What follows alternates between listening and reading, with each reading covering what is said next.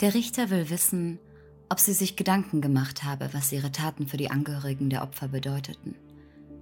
Die fast 50-jährige Frau antwortet, das macht mich schon betroffen.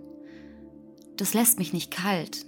Das ist extrem rücksichtslos, wenn jemand nur seine eigenen Bedürfnisse befriedigt.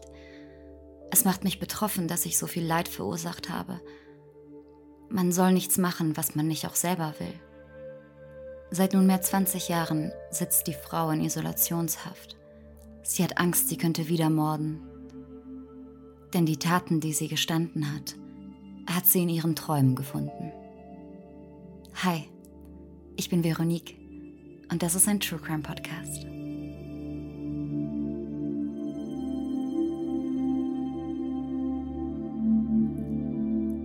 Der Fall, von dem ich heute erzählen möchte, ist, ist für mich besonders verwirrend gewesen.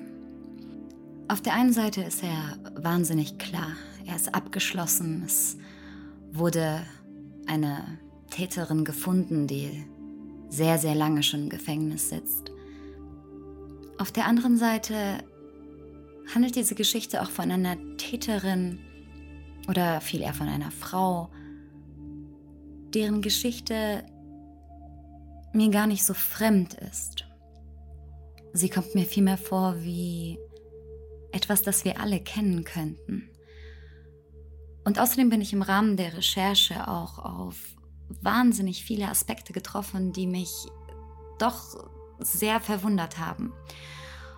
Wo ich zum Schluss da saß und mir gar nicht sicher sein konnte, ob das, was zum Schluss verurteilt wurde, wirklich so stattgefunden hat.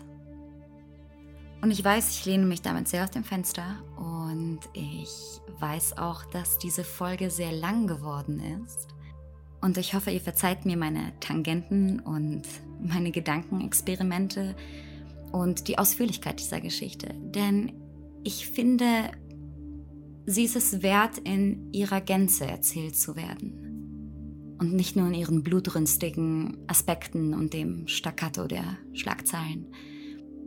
Deswegen lade ich euch heute herzlich ein zu einer Geschichte über die gefährlichste Frau der Schweiz, und ihre Träume. Es ist der 26. Juni 1991. Zürichs damals beliebtester Radiosender, Radio 24, warnte vor viel Schauer und nasskalter Polarluft. An diesem Mittwochnachmittag zieht die 29-jährige Barbara B. ein Ticket an der Schranke in der Uranierstraße 3 und fährt die Serpentinen des Parkhauses nach oben. Im siebten Stock ist es, bis auf ein paar wenige Fahrzeuge, verlassen, so kann sie sich den Platz frei wählen. Am liebsten in der Nähe der blauen Aufzüge. Es sollte ihr letzter Stopp auf ihrer sehr vollen Tour durch Zürich sein. Die Hauptaufgabe des Tages hatte sie auch schon erledigt. Das Kleid für die bevorstehende Hochzeit ihrer Schwester hatte sie schon abgeholt. Nun müsste sie nur noch ein paar Kleinigkeiten einkaufen, ein paar Blumen, vielleicht etwas zu essen, das sie abends mit ihrem Verlobten aufkochen würde. Kurzum, es war schon 15 Uhr und sie wollte nicht mehr allzu lange brauchen. Barbara B. schaltet den Motor aus, zieht den Schlüssel, läuft noch einmal um das Auto, um die klobige Tüte mit dem Kleid sorgfältig im Kofferraum zu verstauen. Es riecht nach kaltem Beton und einer süßlichen Note von abgestandener warmer Abgasluft. An der Wand neben den unpassend schrillen Aufzügen in Blau hängt ein grellroter Abfalleimer mit Aschenbecher und darüber ein Schild, das warnt Rauchen verboten. Zwischen ihrem Wagen und den vier Aufzügen sind es nur wenige Meter. Barbara geht zügig. Das Geräusch ihrer klackernden Absätze hallt an dem Betonkonstrukt wieder. Als sie den Angreifer bemerkt, ist es bereits zu spät. Die junge Frau erschrickt, dreht sich um. Der Schlüsselbund, den sie eben noch in ihrer Hand hatte, fällt zu Boden. Ihre Augen weit aufgerissen, ein möglicher Schrei erstickt in ihrem Hals. Barbara B. geht zu Boden. Der Täter hatte mit einem Hieb ihre Hauptschlagader erwischt, und sie mit einem spitzen Gegenstand durchtrennt. Sie hatte keine Chance. Sie verblutete binnen kürzester Zeit. Vom Ziehen des Parktickets bis zum Anruf bei der 117, dem schweizerischen Notruf durch einen aufmerksamen Zeugen, vergingen nur drei Minuten. Die Polizei war rasend schnell zur Stelle, was daran liegt, dass die Wache nur wenige hundert Meter von dem Parkhaus entfernt ist. Doch sie kamen trotzdem zu spät. Der Mörder und mögliche Zeugen waren verschwunden von der Tatwaffe keine Spur.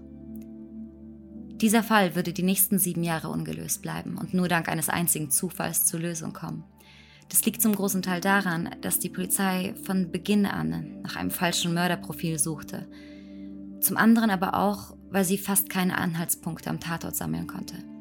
Der Mord im Parkhaus an der Uranierstraße in der Züricher Innenstadt würde dazu führen, dass die Bevölkerung einen maßgeblichen Schritt zum Schutz der Frauen einleiten würde.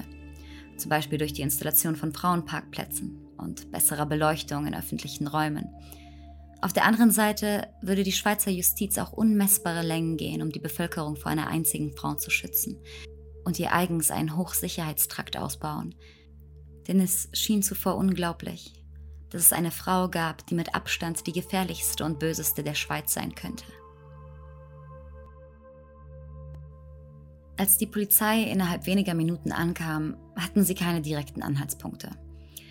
Es gab nichts, was auf ein Tatmotiv oder einen Täter hätte schließen lassen können. Es gab keine Tatwaffe, keine Fußabdrücke. Es gab noch nicht mal Anzeichen für einen exzessiven Überlebenskampf, bei dem man eventuell hätte DNA-Spuren finden können. Dem Opfer wurde wie es schien, mit einem Messer oder einem ähnlichen Gegenstand mit einem einzigen Hieb in den Hals gestochen. Laut Pathologie musste die Klinge etwa 8 bis 10 Zentimeter lang gewesen sein. Das ganze Vorgehen wirkte derart skrupellos und brutal, dass die Ermittler von Anfang an davon ausgingen, nach einem Mann zu suchen. Einem Gelegenheitsraubmörder, vielleicht auch jemandem, der darauf aus war, in dunklen Ecken zu lungern und wehrlose Frauen anzufallen. Ein Sexualmotiv konnten sie jedoch ausschließen, denn die junge Frau, die blutüberströmt und reglos auf dem Boden lag, war vollständig angezogen. Die Handtasche der jungen Frau wurde wenige Stockwerke tiefer in dem Treppenhaus des Parkhauses gefunden. Allerdings fehlte das Portemonnaie und somit auch jeglicher konkrete Anhaltspunkt für ihre Identität. Auch hier waren die geklaute Handtasche und das Fehlen des Geldbeutels ein Indiz dafür, dass es sich möglicherweise um einen Raubmord handelte, der zufällig passierte. Allerdings eröffnete dies auch den potenziellen Kreis der Täter ins Unermessliche. Ein Zeuge, der sich zur Tatzeit im Parkhaus befand, also der nicht direkt die Tat beobachtet hatte, aber irgendwo in der Nähe war, behauptete, er hätte zwei Zitat, südländisch aussehende Männer eilig über den oberen Ausgang aus dem Parkhaus laufen sehen. Er war sich nicht sicher, aber seiner Meinung nach hätten es entweder Türken sein können oder Männer aus dem Mittleren Osten. Das ist aber natürlich eine Aussage, die besonders in dem heutigen Klima, aber auch schon vor 20 Jahren eine Aussage war, die die Polizisten mit Vorsicht bedenken mussten. Denn es muss noch nicht mal rassistisch motiviert sein. Es kann auch einfach eine Form von gesellschaftlich geformtem Vorurteil sein. Aber das menschliche Gedächtnis ist wahnsinnig unperfekt und lückenhaft und neigt dazu, besonders in Stresssituationen, besonders selektiv wahrzunehmen. So prägt sich alles Fremde und Gefährliche besonders in unsere Erinnerungen ein und wir fokussieren uns auf Details, die rausstechen.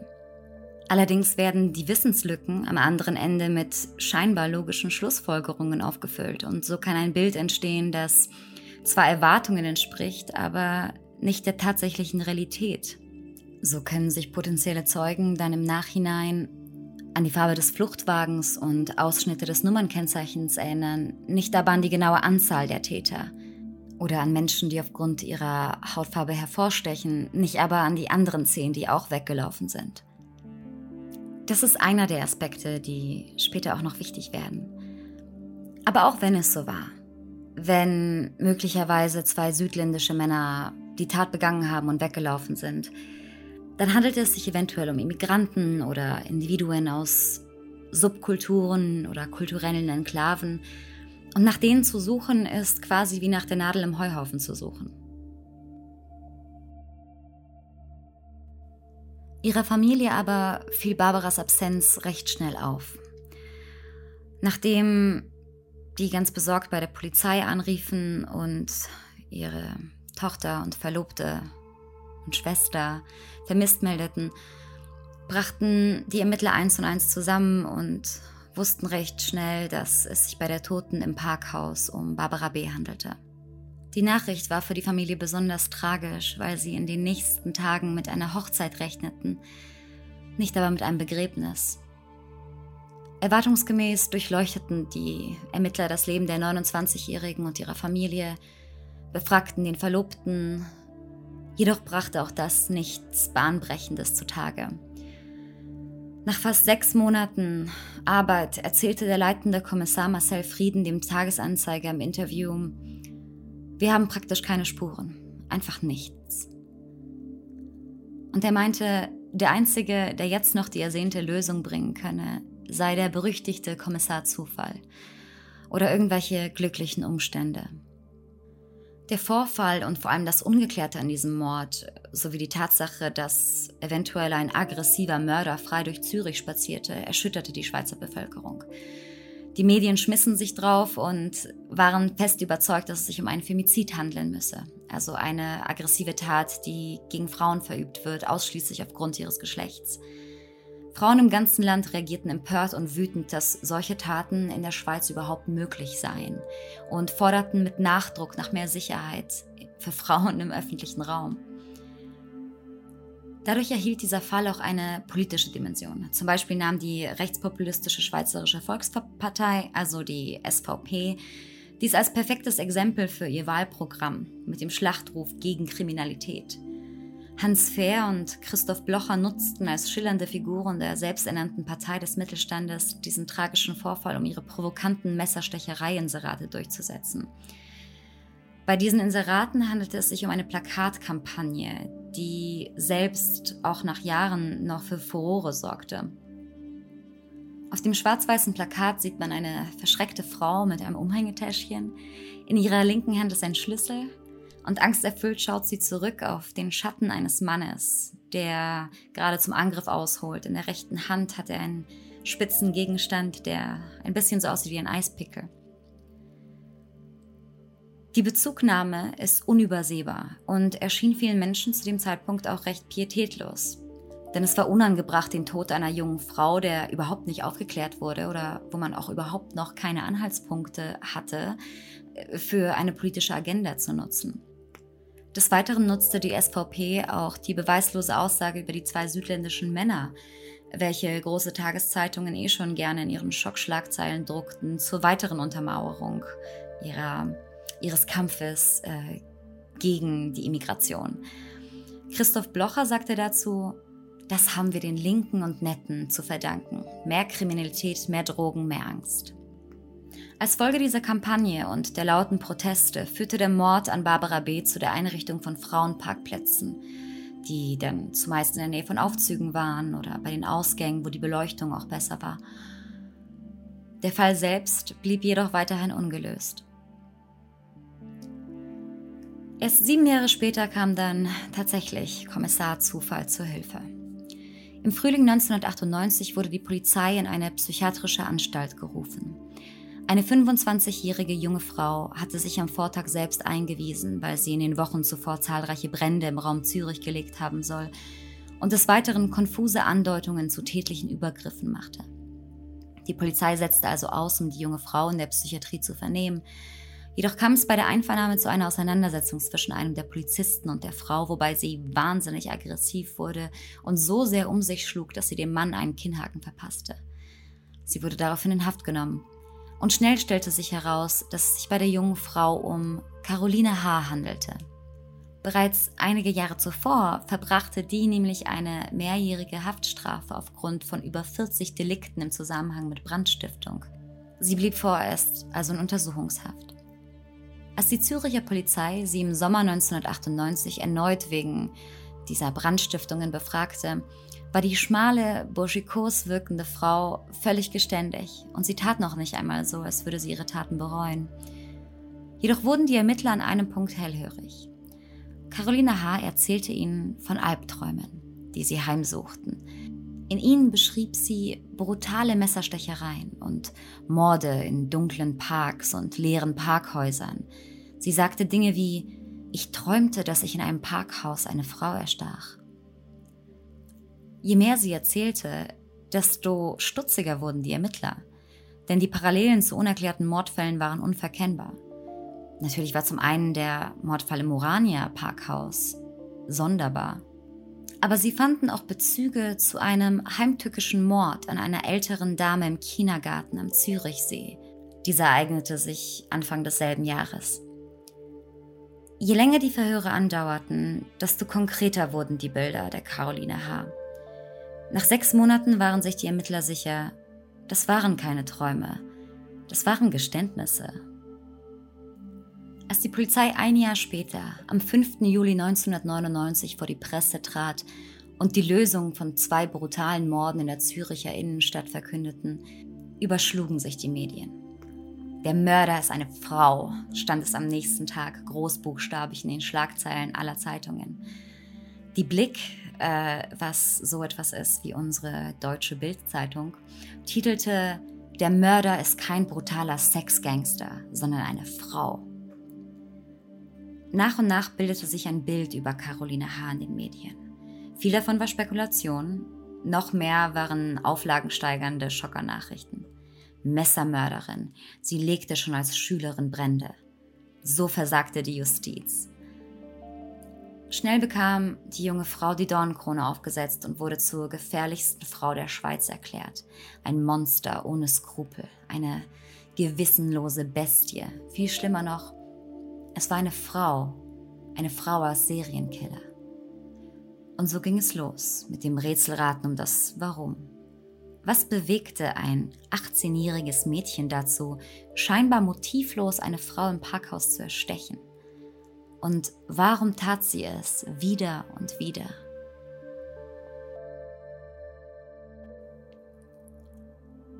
Carolines Eltern kamen ursprünglich aus Österreich. Dort lernten sie sich auch kennen und gemeinsam beschlossen sie, in die Schweiz zu ziehen, um jeweils bessere Arbeit bzw. besser bezahltere Arbeit nachzugehen. Er war von Beruf Schreiner und sie verdiente als Hilfsarbeiterin ein bisschen was dazu. Zunächst setzten sie sich in Appenzell nieder, wo sie auch heirateten, und etwas später zogen die beiden dann aber weiter in den Kanton Uri, wo schließlich am 16. Januar 1973 im Spital Altdorf ihr Töchterchen Caroline zur Welt kam. Kurz nach der Geburt seiner Tochter bekam Carolines Vater ein sehr lukratives Angebot für einen Job in einem anderen Kanton in der Innerschweiz, in Sachseln. Und so zog die Familie in ein beschauliches, ländliches 4000 Seelendorf. Der Vater verdiente recht gutes Geld, sodass Carolines Mutter nach dem Umzug als Hausfrau tätig sein konnte und sich ganz um Caroline kümmern konnte. Die Familie lebte in einfachen Verhältnissen, wurde aber stets als sehr liebevoll und einig beschrieben. Caroline selbst war ein scheues Mädchen mit blondem Haar und zierlicher Statur. Sie war sehr ruhig und höflich und sie liebte Tiere über alles. Am liebsten waren ihr Hunde und ihr Traum war es dementsprechend entweder Tierärztin zu werden oder Hundecoiffeuse, also eine spezielle Friseurin für Hunde. Die Zeit nach der Einschulung war dann aber für die kleine Caroline nicht mehr so einfach. Sie hatte Schwierigkeiten, sich zu integrieren und weil sie eher still und in sich gekehrt war, fand sie nicht recht Anschluss zu ihren Mitschülern. Und sie wurde dadurch auch zu einer Zielscheibe für die anderen Kinder. Als Außenseiterin musste Caroline allerhand Mobbing ertragen. Doch sie hatte ein dickes Fell und ließ die Späße nicht auf sich sitzen. Caroline spielte ihren Mitschülern und Lehrern viele Streiche, die ihr unter den Schülern, vor allem unter den Jungs, einige Hochachtung erbrachten, so ein bisschen Respekt. Sie begannen sich wohlzufühlen in dieser Rolle als wildes, buschikoses, gar nicht so mädchenhaftes Mädchen. Sie trug die Haare kurz, gerne auch selbst geschnitten, trug Hosen und wurde Teil einer Bubenklicke.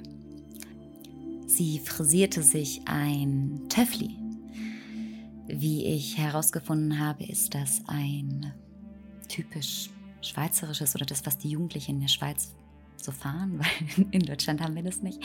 Aber es ist eine Art motor äh, motorisiertes Fahrrad äh, für Jugendliche, die sie eben sich frisieren und ausbauen. Wir haben das hier damals mit Mopeds gemacht. Und obwohl sie jetzt sich wohler fühlte in ihrem Umfeld, schaffte sie es nicht, eine wirkliche enge Bindung einzugehen zu einer besten Freundin oder einem besten Freund, dem sie ganz vertrauen konnte. Sie war überall nicht unbeliebt, aber auch nirgendwo ganz eingehakt. Auch trieb sie es mit ihren Streichen gelegentlich zu weit.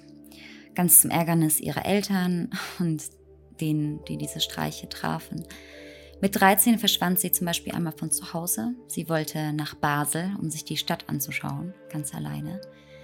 Ein anderes Mal trieb sie die Kühe eines Bauern aus der Gegend von der Weide in eine anliegende Scheune, wo diese alles Heu auffraßen. Caroline hatte also einen gewissen Ruf in, in dem Dörfchen und der Umgebung. Trotz allem konnte man sie nicht als bösartiges Mädchen beschreiben. Sie liebte ihre Eltern und Caroline genoss es mit ihrem Vater in der Schreinerei zu arbeiten und ihm auszuhelfen. Auf der Realschule, die sie besuchte, hatte sie stets gute Noten und lag damit auch über dem Klassendurchschnitt. Das einzige Fach, mit dem sie überhaupt nichts anfangen konnte, war der leidige Schulsport. Für die Zeit nach dem Abschluss plante Caroline H. eine Bürolehre, obwohl ihr eigentlicher Traum mittlerweile nicht mehr Tierärztin war, sondern Polizistin zu werden. Sie liebte es, dass man dabei viel mit Menschen zu tun hatte. Mit 16 Jahren also nach ihrem Abschluss an der Volksschule, durfte Caroline eine, ein Welschlandjahr machen. Das lässt sich vergleichen heutzutage mit einer Art Schüleraustausch oder eher Auslandsaufenthalt, der nach der Schulzeit und vor einem eventuellen Studium oder einer Berufsausbildung ist deutsch-schweizerische Jugendliche, die nach ihrer Schulzeit sich noch nicht ganz sicher sind, was sie machen wollen, würden dann ins Welschland fahren. Das ist auch, oder es ist auch die Roman Romandie genannt, also quasi der französische Sprachraum der Schweiz. Ähm, früher war es für Mädchen auch eine sehr interessante Option, eine Art Hauswirtschaftsjahr zu machen, also beziehungsweise den, Außen, den Auslandsaufenthalt und diese Sprachreise damit zu kombinieren, dass sie auch etwas über Hauswirtschaft lernen können, was für viele Frauenberufe später auch obligatorisch war. Die Jungen arbeiteten für gewöhnlich als Hilfsarbeiter, aber heute Heute handelt es sich eher um organisierte Au-pair-Aufenthalte zum Beispiel oder ein Besuch an einer Sprachschule. Würden die Kinder statt in die Romandie und ins Welschland zu fahren, stattdessen in die italienische Schweiz fahren, dann würde das übrigens ein Tessin-Jahr heißen. So als Info nebenbei. Caroline also ging als Au pair nach Neuchâtel, dem Hauptort des französischsprachigen westschweizerischen Kantons Neuenburg. Sie freute sich wahnsinnig darauf. Es würde ihr den lang ersehnten Ausbruch von zu Hause ermöglichen und die Chance auf neue Freunde, neue Erfahrungen, irgendwie ein Neuanfang, vielleicht die Chance auch aus ihrer, aus ihrer eigenen Haut, in der sie so eingefahren war, herauszukommen. Jedoch hielt die Freude nicht besonders lange an und Caroline brach das Programm sogar vorzeitig ab. Grund dafür war ein Zerwürfnis mit der Gastfamilie. Caroline meinte im Nachhinein, sie fühle sich durch sie gedemütigt und ausgenutzt, wie quasi eine unbezahlte Putzfrau. Und sie warf der Gastfamilie vor, sie schlecht behandelt zu haben. Was diese jedoch kategorisch zurückwiesen. In den Augen der Gastfamilie war es umgekehrt. Es war Caroline, die sich schlecht verhalten habe, die sich unangebracht aufgeführt hätte und zu aggressiven Reaktionen neigte und überhaupt sehr aufbrausend war und nicht besonders höflich. Aber Carolines Anschuldigungen saßen tiefer und sie gingen weiter, denn sie behauptete zeitweise sogar, dass ihr Gastvater sie vergewaltigt hätte. Ein Erlebnis, das sie bis heute in ihre Albträume verfolge. Allerdings ist das nicht belegt, es, dem Gastvater wurde auch nichts vorgeworfen und auch Caroline ruderte bald darauf wieder zurück und gestand, dass sie diesen Vorwurf nur aus Wut erfunden hätte. Bis heute weigert sie sich, den Vorfall zu thematisieren. Als Caroline H. wieder zu Hause war, stellte ihr Umfeld recht schnell fest, dass, dass dieses Erlebnis des Welschjahres sie verändert hatte. Sie war nicht mehr das kecke, fröhliche Mädchen, sie war weniger ambitioniert, sie wurde häufiger wütend, sogar noch mehr als zuvor und sie grenzte sich von anderen Jugendlichen in ihrem Alter ab, litt aber zeitgleich an dieser selbst auferlegten Isolation. Sie ging viel alleine spazieren, trieb sich nachts aber auch in dunklen Gegenden umher. Und wie kleine Dörfer nun leider oftmals sind, verbreiteten sich Gerüchte, wie ein Lauffeuer und bald sprach sich rum, dass Carolina H. ein gestörtes Kind sei, mit psychischen Problemen und einer kriminellen Ader. Dennoch bemühte sich Caroline um einen Ausbildungsplatz. Und vielleicht tat sie das auch ihren Eltern zuliebe, bei denen sie auch noch wohnte.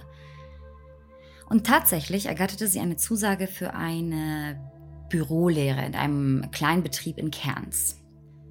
Aber wieder wurde es nach dem anfänglichen Enthusiasmus schwierig für Caroline. Die Arbeit überforderte sie, auch hier fand sie nicht wirklich Anschluss zu ihren Kollegen. Sie arbeitete ungenau, konnte sich nicht gut konzentrieren und all das fiel ihrem Chef natürlich auch auf. Und nach nur sechs Monaten kam es dann auch zu einem Eklat. Während einer Weihnachtsfeier oder so eine Art Weihnachtsessen im Büro im Jahr 1990, becherte Caroline ordentlich über den Durst und begann sich aufzuführen. Irgendetwas, vielleicht war es eine Aussage von einem Arbeitskollegen oder irgendeine eine hitzige Diskussion oder es führte auf jeden Fall eins zum anderen, brachte Caroline zum Ausrasten. Sie wütete sich so in Rage, dass sie wie wild um sich zu schlagen begann. Und obwohl sie gerade mal erst 17 Jahre alt war und wie ich auch gesagt habe, eine, eine schmächtige, schmale, junge Frau war, brauchte es drei Personen, um sie festzuhalten und vor dieser körperlichen Eskalation runterzubringen. Es wird wenige wundern, dass sie aus diesem Grund auch ihre Ausbildungsstelle mit sofortiger Wirkung verlor. Die nächsten sechs Monate wurden für Caroline immer heftiger. Man kann sagen, sie verlor völlig den Boden unter den Füßen. Sie ist erwerbslos, sie hat keine Freunde, im Dorf spricht man schlecht über sie, sie will eigentlich nur noch weg und sie fühlt sich so wahnsinnig wütend. Sie schreibt wie verrückt Bewerbungen an alle möglichen Betriebe, aber da sie ja von ihrer letzten Stelle ohne Zeugnis entlassen wurde und auch nicht wirklich in, im Guten das Unternehmen verließ, fällt es ihr wahnsinnig schwer, eine Stelle, eine neue Stelle für eine Ausbildung zu finden. Sie versucht es auch, an die Berufsschule zu kommen, aber auch das fällt ihr wahnsinnig schwer. Ich weiß nicht genau, woran das scheiterte, aber es führte alles zu nichts. Auf Wunsch ihrer besorgten Eltern begann sie sogar mit einer Psychotherapie. Doch im Hintergrund entwickelte sie, wie soll man sagen, eine Art Doppelleben. Der Frust auf die Welt, die sie so abstößt, wird für Caroline eine Wut, die sie einfach ausleben muss. Sie kauft sich ein Butterfly-Messer, welches sie stets bei sich trägt. Tagsüber schlitzt sie Autoreifen auf, nachts beginnt sie sogar Portemonnaies und Handtaschen zu stehlen. Kleinere Delikte Sie selbst sagte später darüber, dass es ihr dabei nicht ums Geld ging, sondern vielmehr um den Nervenkitzel, den Reiz des Extremen. Dass sie dabei so ein paar Franken dazu verdiente, das war ein netter Nebeneffekt. Aber diese vielen kleinen Delikte führen natürlich dazu, dass Caroline immer öfter straffällig auffällt und es summiert sich und es bleibt nicht unbemerkt von den Behörden. Als Kind zweier Österreicher bekam Caroline bei ihrer Geburt nicht automatisch die schweizerische Staatsbürgerschaft. Und wegen dieser vielen Delikte konnte sie nun auch eine Einbürgerung vergessen. Und damit leider auch ihren Traum von einer Karriere bei der Polizei begraben. Es ist kaum verwunderlich, dass ihr Hass auf das System und jeden, der darin lebt und arbeitete, einfach immer größer wurde, weil nun ja auch das genommen wurde. Rein zufällig stößt Caroline H. zur selben Zeit auf etwas, das ihr zum liebsten Hobby werden sollte. Als sie im Jahr 1991 in eine Telefonkabine geht, um einen Anruf zu tätigen, muss sie feststellen, dass der Apparat kaputt ist. Das ist ja an sich erstmal nichts Schlimmes und es kommt vor, aber für Caroline war es das Tröpfchen, das das Fass zum Überlaufen gebracht hat. Und sie wurde derart wütend, dass sie aus ihrer Lederjacke die Streichhölzer holte, die sie in ihrer Tasche dabei hatte, und das Telefon abfackelte und somit die gesamte Kabine in Brand steckte. Irgendetwas an dem Anblick der lodernden Flammen und der langsamen und doch absoluten Zerstörung befriedigt sie und löst einen Druck in ihr. Von nun an würde sie zäuseln. Auf Deutsch sagen wir zündeln dazu. Binnen zweier Tage lodert es in acht verschiedenen Telefonkabinen in der Gegend. Sie beginnt mit Brandbeschleuniger und Brandpasta zu experimentieren und sich sogar an selbstgebastelten Rohrbomben zu versuchen. Das Wissen hatte sie angeblich von einer Gruppe Anarchisten aus Zürich erlernt. Bestätigen konnte man das aber im Nachhinein nicht. Aber das kurzzeitige Dampfablassen mit dem Zäuseln reicht auf Dauer nicht, um die Wut, die Caroline in sich lodern fühlt, zu stillen. Bei einer Sitzung mit ihrer damaligen Therapeutin platzte es aus sie heraus, sie würde am liebsten den Erstbesten, der ihr begegne, umbringen. Sie drohte sogar der Psychologin selbst mit dem Tod. Und diese erschrak dabei so sehr, dass sie am selben Nachmittag noch die Polizei verständigte. Sie meinte, sie fürchte sich vor Caroline H. Caroline eskalierte. Nach eigenen Aussagen beschaffte sich das wütende Mädchen von einem Bekannten oder durch einen Bekannten eine Pistole und fuhr damit zu dem Haus der Gastfamilie Neuenburg. Sie versteckte sich in der Nähe des Hauses, irgendwo in den Büschen, und wartete auf einen günstigen Moment. Aber in letzter Minute verließ sie der Mut, wie sie sagte, und sie fuhr ungesehen und unverrichteter Dinge wieder zurück nach Hause. Einen etwas anderen Eindruck bekommt man von dem Gemütszustand von Carolina H., wenn man einen Brief liest, den der Journalist Carlos Hannemann in seinem Buch über Carolina H. zitiert. In diesem Brief, den die damals 18-Jährige im Frühling 1991 einem Bekannten schrieb, sagt sie, es ist nicht wahr, dass ich alle Menschen hasse und verachte, wie die Polizei behauptet. Caroline beklagt weiter, immer gleich als kriminell angesehen zu werden. Sie sei gar nicht gemeingefährlich und auch die Therapeutin erzähle irgendwelche Unwahrheiten. Außerdem hatte sie ihr nur gedroht, weil sie, weil die Therapeutin ihrer Gastmutter ähnlich sah. Zitat, Trotz allem mag ich den Kontakt zu Menschen. Und zu einem Mord wäre ich nicht in der Lage. Bis jetzt habe ich so viele Enttäuschungen erlebt, dass es mir einfach schwer fällt, noch jemandem zu trauen. In Kombination ergeben diese Abrisse über Carolines Leben, also zum einen dieses Wütende, diese Strafdelikte, die alle bekannt sind, und zum anderen aber auch dieses Mädchen, was das Gefühl hat, niemandem vertrauen zu können, in meinen Augen das Bild eines sehr einsamen Mädchens. Eines, das sich unverstanden und ungesehen fühlt und mit aller Macht versucht, an diesen Gitterstäben ihrer Unsichtbarkeit zu rütteln. Das Laute, das Aggressive, das Eskalierende und auch diese ganzen krassen Aussagen, mit denen sie versucht zu schocken, fühlen sich für mich eher an wie, naja, der Hilfeschrei einer aufgewühlten, mit Problemen belasteten Jugendlichen. Einer, die sich hinter ihrer eigenen Wut verschanzt, um nicht loszuweinen, um keine Schwäche zu zeigen, die sie angreifbar machen würde. Allerdings würde sie nach eigenen Aussagen nur zwei Monate später, am 26. Juni 1991, zum ersten Mal morden im Parkhaus an der Oranierstraße 3. Den Gerichtsakten zufolge, die sich einzig und allein auf die Aussagen von Caroline H. berufen, spielte sich der Orania Parkhaus folgendermaßen ab. Gegen 15 Uhr betrat die damals 18-jährige Caroline das Parkhaus. Sie wusste selbst nicht mehr, warum.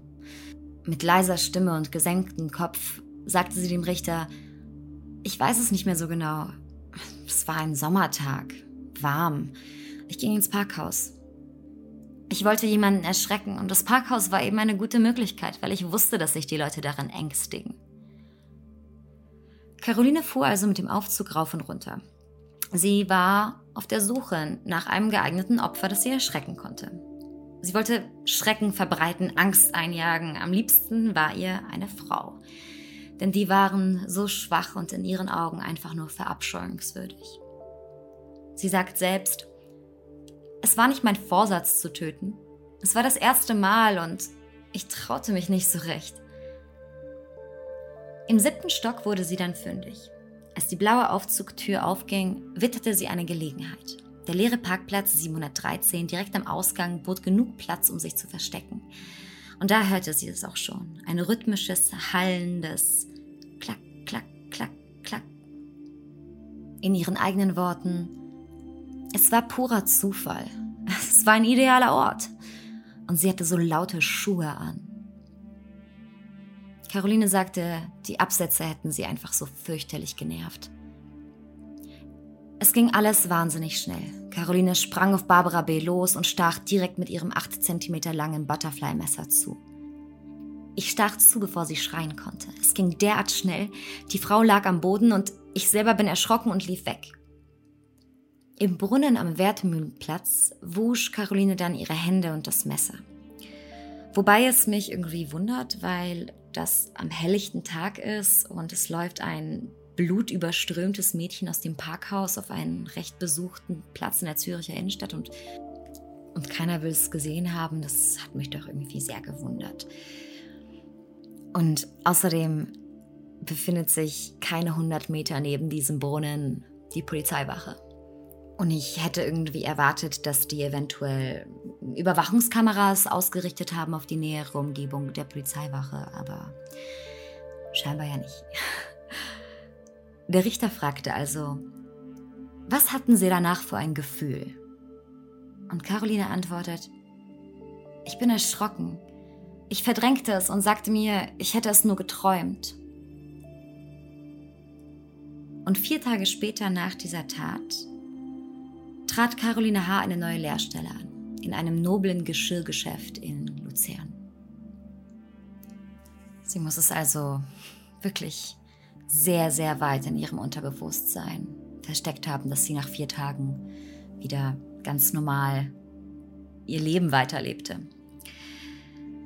Naja, auch an dieser Stelle, also in dieser Ausbildung, kam es recht schnell zu Problemen wie so oft in Carolines Leben. Hier verabscheute sie es, Make-up zu tragen und sich so anzuziehen wie ein Püppchen und irgendwie so freundlich und höflich und gekünstelt zu sein. Es taugte ihr einfach nicht und nach wenigen Monaten gab sie diese Stelle auch auf. Joblos in Luzern wird es ihre Hauptbeschäftigung, durch die Straßen der Stadt zu wandeln und nach möglichen Objekten zum Zäuseln zu suchen. Mittlerweile reichen Telefonkabinen auch nicht mehr. Sie macht sich an WC-Anlagen zu schaffen, zündet Papierhandtücher in Zügen an. Als sie Mitte Dezember 1991 mit ihrem Töffli von Sarnen Richtung Flürli fährt, sieht sie einen Weidenstall mit Stroh. Noch bevor die Bewohner des Bauernhofs sich orientieren können, dass ihr Stall in Flammen steht, ist die Täterin verschwunden. Caroline H. ist auf eine recht makabre Art auch stolz auf das, was sie macht. Sie sammelt Zeitungsartikel über die Brände, die ihretwegen entstanden sind und sie bewahrt sie alle fein ordentlich in einem Ordner auf, den sie bei ihren Eltern deponiert hat. Und zu diesem Zeitpunkt beginnt sie auch unvorsichtig zu sein. Einem Bekannten gegenüber prallt sie mit Andeutungen über ihre Taten. Diesem ist das nicht ganz koscher und er meldet Caroline bei der Polizei. Die junge Frau kommt auch tatsächlich kurz in Untersuchungshaft, wird allerdings nach wenigen Tagen aus Mangel an Beweisen wieder auf freien Fuß gesetzt und kann sorglos weiter zündeln. Aus irgendeinem Grund und wahnsinnig getrieben sperrt sie sich eines Tages im Frühling 1992 in einer Zugtoilette ein und schreibt auf eine Serviette, ich bin ein Brandstifter. Heute Nacht gibt es den zweiten Großbrand in Luzern. Ich kann es nicht lassen. Sie lässt diese Serviette auf dem Waschbecken liegen, geht wieder raus und bei der nächsten Haltestelle verlässt sie den Zug. Diese Serviette wird auch vom Zugführer gefunden und er meldet das seinem Vorgesetzten, aber so richtig was machen können sie auch nicht, weil das hätte ja jeder schreiben können. Es kann ja auch einfach nur ein aufmerksamkeitsgeiler Verrückter sein. Am 29. April 1992 steigt eine dicke Rauchwolke über dem Kasernenplatz in Luzern auf. Schaulustige sammeln sich in den umliegenden Straßen. Es entsteht ein Schaden in der Höhe von über 4 Millionen Franken, was etwas über 3,5 Millionen Euro sind. Über angebrannte Kartonschachteln im Dachstock des Hauptsitzes der Firma Moos Stahl AG beginnt das gesamte Geschoss explosionsartig zu lodern. In der Ausgabe der Luzerner Zeitung vom 1. Mai sagt der damalige Amtsstatthalter Fritz Mattmann, man muss annehmen, dass ein Pyromane unterwegs ist. Und schon wieder ist die Suche fälschlicherweise auf einen Mann gepolt. Doch diesmal hat Caroline H. Pech. Durch ihr eigenartiges und verstohlenes Verhalten fällt sie am Bahnhof Luzern Polizeibeamten auf und wird kurzerhand in Gewahrsam genommen. Nach gar nicht allzu langer Zeit ist sie auch sofort geständig und sie lässt sich in Untersuchungshaft mitnehmen. In der Wohnung ihrer Eltern finden die Ermittler dann den Ordner mit über 40 dokumentierten Bränden. Caroline selbst gibt sich erleichtert. Die Festnahme habe ihrem Treiben endlich ein Ende gesetzt. Sie hätte sonst nicht aufhören können. Im Gegenteil, Caroline H. gesteht, dass das Katz-und-Maus-Spiel mit der Polizei sie fasziniert hätte. Sie zeigte weder Reue noch Einsicht. Sie sagte, sie würde es wieder machen. Am 5. November 1993 wird Caroline H. wegen über 40 Brandstiftungen in der Innerschweiz vom Luzerner Kriminalgericht zu vier Jahren Zuchthaus, wie es so schön heißt, verurteilt. Dass sie darum bemüht war, bei ihren Zündeleien keine Menschen zu verletzen, kommt ihr dabei zugute. Die damalige Staatsanwältin und heutige Kantonsrichterin Marianne Herr forderte damals dennoch die anschließende Verwahrung Caroline Haas. Die Juristin sagt heute, die Brände waren immer gefährlicher geworden. Die Frau trat gegenüber allen Leuten dermaßen aggressiv auf, dass ich überzeugt war, diese Frau darf man nicht in die Gesellschaft loslassen. Zum damaligen Zeitpunkt stimmt das Kriminalgericht der Anwältin Herr auch zu. Aber nur wenig später kommt doch wieder alles ganz anders. Vor der nächsthöheren Instanz, also dem Luzerner Obergericht, sieht Carolines Verteidiger bei dem Revisionsverfahren Zweifel. Es gebe Ungereimtheiten bei einem der Brände, die seine Mandantin eigentlich gestanden hatte. Am 29. Februar 1992, also zwei Monate vor dem Großbrand, brennt ein Mehrfamilienhaus in Luzern. Anfänglich bestreitet Caroline H., für diesen Brand verantwortlich zu sein, gesteht kurz darauf aber doch im Treppenhaus Feuer gelegt zu haben. Das Brandspurenbild und die Zeugenaussagen ergeben jedoch, dass der Brand außerhalb des Gebäudes entfacht worden sein musste.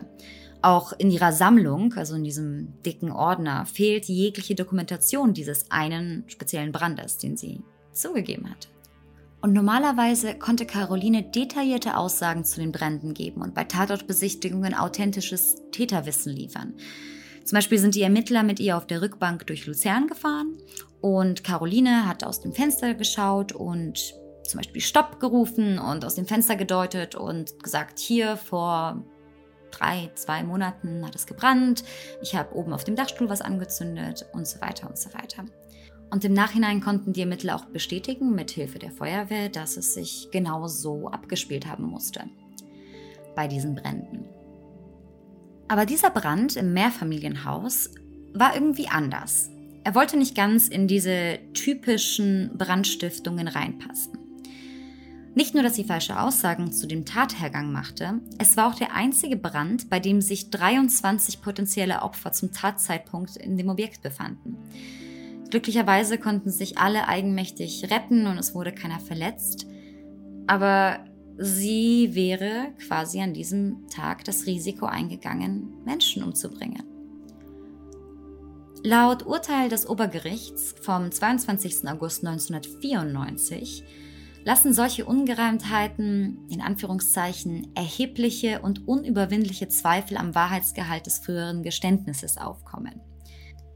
Das heißt im Klartext, die Richter waren sich nicht mehr sicher, ob dieses Geständnis tatsächlich richtig war, beziehungsweise hatten sie so viele Zweifel, dass sie die Verurteilung Carolines nicht widerriefen, aber kürzten. Ihre Strafe wurde auf dreieinhalb Jahre gekürzt und die anschließende Verwahrung, für die die Juristin Staatsanwältin Herr damals gekämpft hatte, wurde ganz gestrichen. Man wunderte sich auch über dieses falsche Geständnis. Warum hätte Caroline etwas zugeben sollen, was sie gar nicht getan hätte?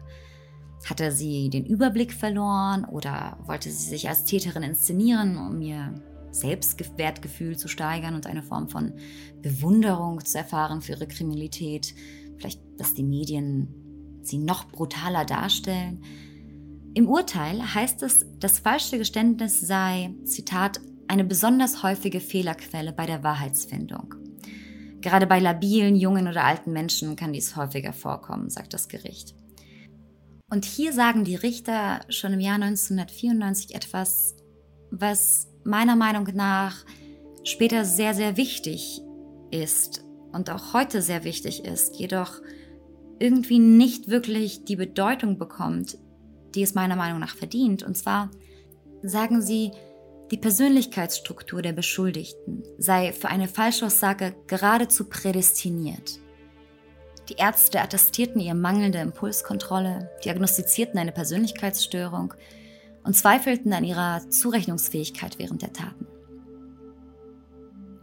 Für die damalige Staatsanwältin Marianne Herr war dieser Entschluss eine fatale Fehlentscheidung. 2018 sagte sie gegenüber dem Magazin Republik, man hätte sie verwahren sollen, so wäre das zweite Tötungsdelikt verhindert worden. Denn was keiner ahnte zu diesem Zeitpunkt, Carolina H. hatte bereits einmal gemordet, obwohl ihr scheinbar so viel daran lag, bei den Bränden keinen Menschen oder kein Tier zu verletzen. Und es überrascht mich tatsächlich, wie lange sie dazu schweigen konnte.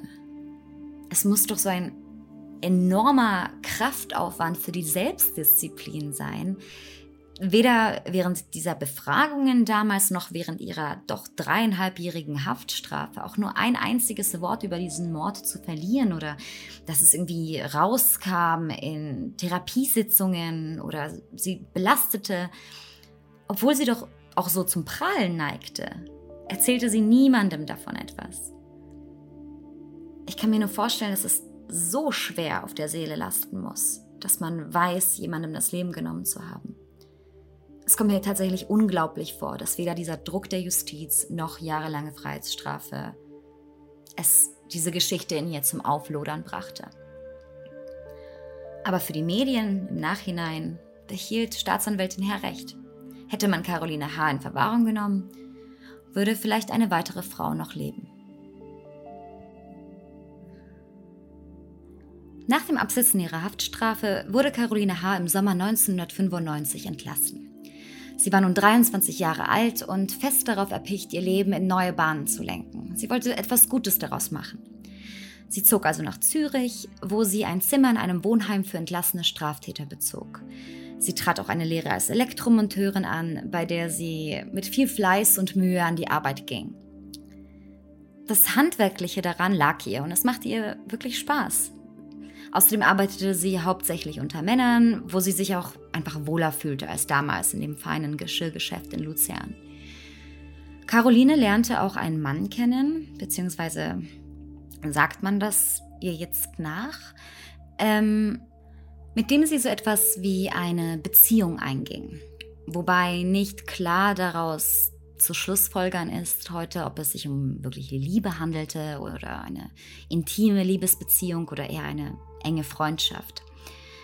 Dieser Mann wurde später im Jahr 2007 als Rütli-Bomber bekannt. Und 2011 wurde das Verfahren gegen ihn allerdings wieder eingestellt und es sind auch wenig Details zu ihrer Bindung bekannt. Auf jeden Fall arbeitete sie während dieser Zeit daran, ihr Leben neu zu ordnen. Regelmäßig traf sie ihren Bewährungshelfer, mit dem sie sich auch sehr, sehr gut verstand, und sie passte keine einzige Sitzung mit ihrer Therapeutin. Aber in dem Wohnheim, was auch nicht überraschend ist, lernte sie hauptsächlich Kleinkriminelle kennen. Und der Umgangston machte es ihr auch irgendwie schwer zur Ruhe zu kommen. Die Haft hatte an ihr Spuren hinterlassen. Sie war eine schlachsige, buschikose und zutiefst unsichere junge Frau, die in dem ruppigen Umfeld wegen ihres Aussehens häufig getriezt wurde. Stets wirkte sie unruhig, wie unter Strom, sie hetzte durch die Straßen, blind in Gedanken versunken, rempelte sie Leute an, die sie anmotzten. Sie begann wieder zu zündeln, um Druck abzulassen, und sie würde in diesem Zeitraum, den ich jetzt beschreibe, über 50 weitere Brände legen. Auch war es genau diese Psychologin, der sich Caroline zum ersten Mal mit ihren sadistischen Träumen anvertraute.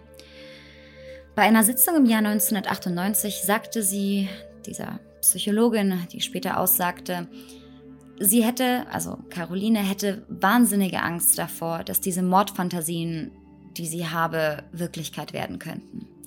Dass sie es tatsächlich tun könnte, dass sie sich geradezu fürchtete, eine Serienmörderin zu werden. An dem Tag nach einer weiteren Brandstiftung, äh, von der Caroline sich einfach nicht abhalten konnte, ließ sie sich freiwillig in eine Psychiatrie einweisen. Was uns genau zu dem Moment bringt, von dem ich vorhin ja schon erzählt habe, als die Ermittler zum ersten Mal auf die 25-jährige Caroline H. trafen. Aufgrund ihres aggressiven Verhaltens kam sie in U-Haft, wo sie nach drei Monaten im September 1998 begann, wie aus dem Nichts über genau diese Träume von Tötungsdelikten zu erzählen. Sie handelten von Morden in Parkhäusern, in Unterführungen und Messerstechereien im Park. Caroline zeigte während dieser Erzählungen auch schreckliche Angst vor einem Realitätsverlust.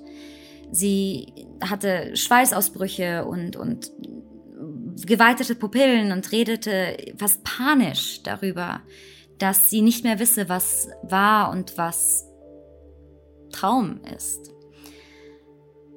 Sie sagte, Zitat, dass ich mich in einer Parkanlage am Abend verstecke und warte, bis eine Frau alleine daherkommt. Sie erzählte auch, dass sie einmal von einem Albtraum aufgewacht sei und dann an ihrer Kleidung Laub und verkrustetes Blut klebte. Das passiert normalerweise aber nicht, wenn man träumt. Und auch die Ermittler hakten immer und immer wieder nach. War das eventuell tatsächlich die lang ersehnte Lösung zu zwei ungelösten Kriminalfällen? Denn das Parkhaus erinnerte natürlich sehr an den Urania-Fall. Aber die Beschreibung von einer Parkanlage, in der ein Mord an einer Frau passiert, erinnerte die Ermittler sehr an einen Fall, der vor gar nicht allzu langer Zeit passierte. Dem Mordfall im Kindergarten. Nach monatelangen Verhören ergab sich für die Kriminalermittler mit Hilfe von Carolines Aussagen folgender Tathergang. Es ist der 22. Januar 1997, ein frostiger Mittwochabend. Caroline H. ist seit gut zwei Jahren wieder in Freiheit, macht ihre Ausbildung als Elektronikerin. Sie lebt in dem Wohnheim. Nach der Arbeit fährt sie mit der Bahn zum S-Bahnhof Stadelhofen. Am Kiosk holt sie sich eine Bratwurst und eine Stange Bier. Eigentlich will sie noch in die Zürichbar in Niederdorf, aber da es erst kurz nach 19 Uhr ist, würde da noch nichts los sein. Also entscheidet sich Caroline H., am Zürichsee Richtung Zürichhorn entlang zu spazieren. Kies knirscht unter ihren Schuhen. Hin und wieder dringt das Rauschen der vorbeifahrenden Autos auf der Belveriestraße zu ihr durch. Es ist dunkel in diesem Teil des Kindergartens auch wenn die Rhododendronbüsche und das Gestrüpp winterlich kahl sind. Zwischen dem Ententeich und der Tinguely-Skulptur trifft Caroline H. eine altbekannte Entscheidung. Sie wird warten, bis eine Frau vorbeikommt, die sie erschrecken kann. Und töten. Denn sonst sei es für sie nicht vollständig. Die 61-jährige Johanna G. macht wie so oft abends noch einen kleinen Spaziergang durch den Kindergarten. Es hilft der alten Dame beim Schlafen, ist aber auch eine Art Ritual, um den Tag nochmals Revue passieren zu lassen. Ihren langen violetten Mantel hält sie dicht um ihren Körper geschlungen. Plötzlich springt wie aus dem Nichts eine Gestalt aus dem Busch, in ihrer rechten Hand ein orangefarbenes Teppichmesser mit ausgefahrener Klinge. Was wendet sie? ruft Johanna G. mit einer Mischung aus Überraschung und Ärgernis. Die schlachsige Frau, die vor ihr steht, antwortet nicht und geht in schnellen Schritten um Johanna herum. Mit dem Teppichmesser schneidet Caroline H. ihrem Opfer fast 16 Zentimeter breit in die Kehle. Später sagt sie dazu selbst, vor dem Blut hat es mich gegrust. Aber Johanna G. gibt nicht auf. Sie schreit und wehrt sich vehement mit einer unglaublichen Kraft. Caroline sticht auf den Körper ein, so oft und so hart, bis die Klinge bricht. Sie schmeißt den Cutter beiseite und zieht aus ihrer Gesäßtasche ein Butterfly-Messer. Wieder und wieder sticht sie zu. Insgesamt 33 Mal in Rücken und Arme. Auch dazu sagt Caroline bei ihren Vernehmungen, sie sollte schneller Angst haben, schneller tot sein. Ich konnte nicht aufhören. Wenn ich einmal in Fahrt bin, dann kann mich nichts mehr stoppen. Als sie denkt, es sei geschafft, steht Caroline auf und geht zum See. Es erinnert an den Brunnen in der Nähe des Orania Parkhauses, denn auch hier wäscht Johanna sich die Hände und das Messer doch sie hört ein Rascheln. Johanna G.'s Lebenswille scheint noch nicht gebrochen. Caroline merkt Wut in sich hochkommen. Sie greift einen 1,3 schweren Stein, geht zurück zu ihrem Opfer und schlägt der am Boden liegenden Frau mehrmals mit voller Wucht auf den Kopf. Dann ist alles still. Sie zieht die Leiche über den Kiesweg in den Rhododendronbusch und verschwindet in der Dunkelheit. Danach verschwindet ihre Wahrnehmung. Caroline sagt, sie fuhr nach Niederdorf und ging dort in mehrere Kneipen. Immer wenn jemand begann, sich über ihre blutverschmierte und erdverschmutzte Kleidung zu wundern, wechselt sie die Lokalität. Wie viel sie getrunken habe, daran erinnere sie sich nicht mehr, aber sie hat richtig gehend Bier gesoffen, sagt sie. Am Morgen danach wacht Caroline in der Realität auf. Auf ihrer Kleidung klebt Blut, Laub und verkrusteter Schmutz. Sie erschrak fürchterlich und begann Schuhe und Jacke mehrmals zu waschen, den Rest der Kleidung stopfte sie in eine Mülltüte und entsorgte sie. Sie wollte vergessen und verdrängen. Sie las keine Zeitungen in den darauffolgenden Wochen, sprach mit niemandem, bis es zu etwas wie einem Traum wurde, der sie in ihren Albträumen heimsuchte. Bei einer Tatortbegehung in den Tagen nach ihren Aussagen wird für die Ermittler aus diesem Traum eine Realität. Caroline H. legt ein umfassendes Geständnis ab. Caroline saß nun in U-Haft. Anfänglich wegen der Brandstiftung in über 50 Fällen, mittlerweile wegen zweifachen Mordes. Die Staatsanwaltschaft arbeitete an der Anklage. Doch ein paar Tage bevor sie an die Presse gehen wollten, um sich mit der Lösung dieser zweier, dieser zweier Mordfälle äh, zu rühmen, machte Caroline H. erneut eine Reihe indirekter Andeutungen. Diesmal ging es um den Anschlag auf eine Buchhandlung in der Kirchgasse, wo sie behauptete, eine Frau niedergestochen zu haben. Wenige Tage später aber widerruft sie diese Aussage wieder, nur um bald darauf wieder den Widerruf selbst zu widerrufen. Das heißt, sie verstrickt sich in ihre Aussagen und sagt, sie war es, sie war es nicht, sie war es, sie war es nicht.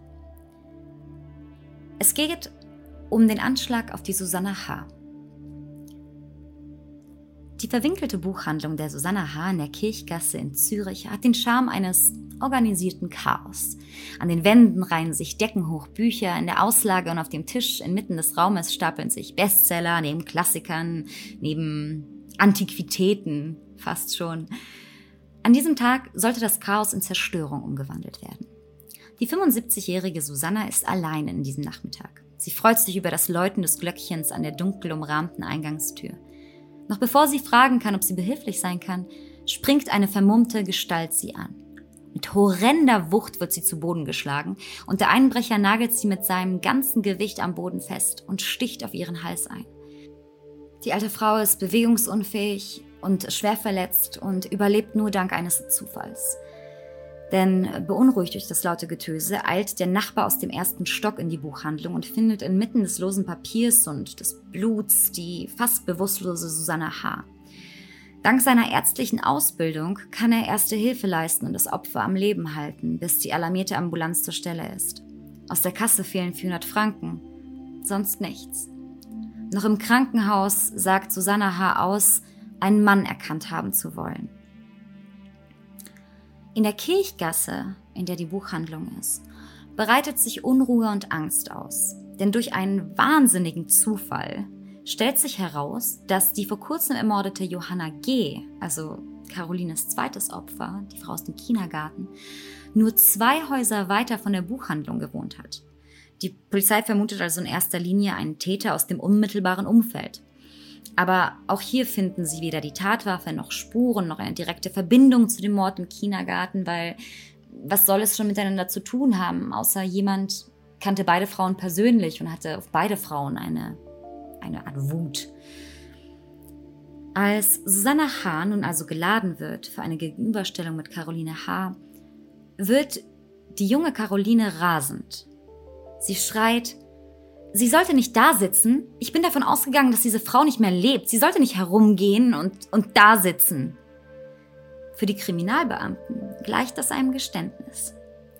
Caroline selbst sagte bei weiteren Befragungen, immer wütend, es war nicht aus Rache, es war einfach eine günstige Gelegenheit.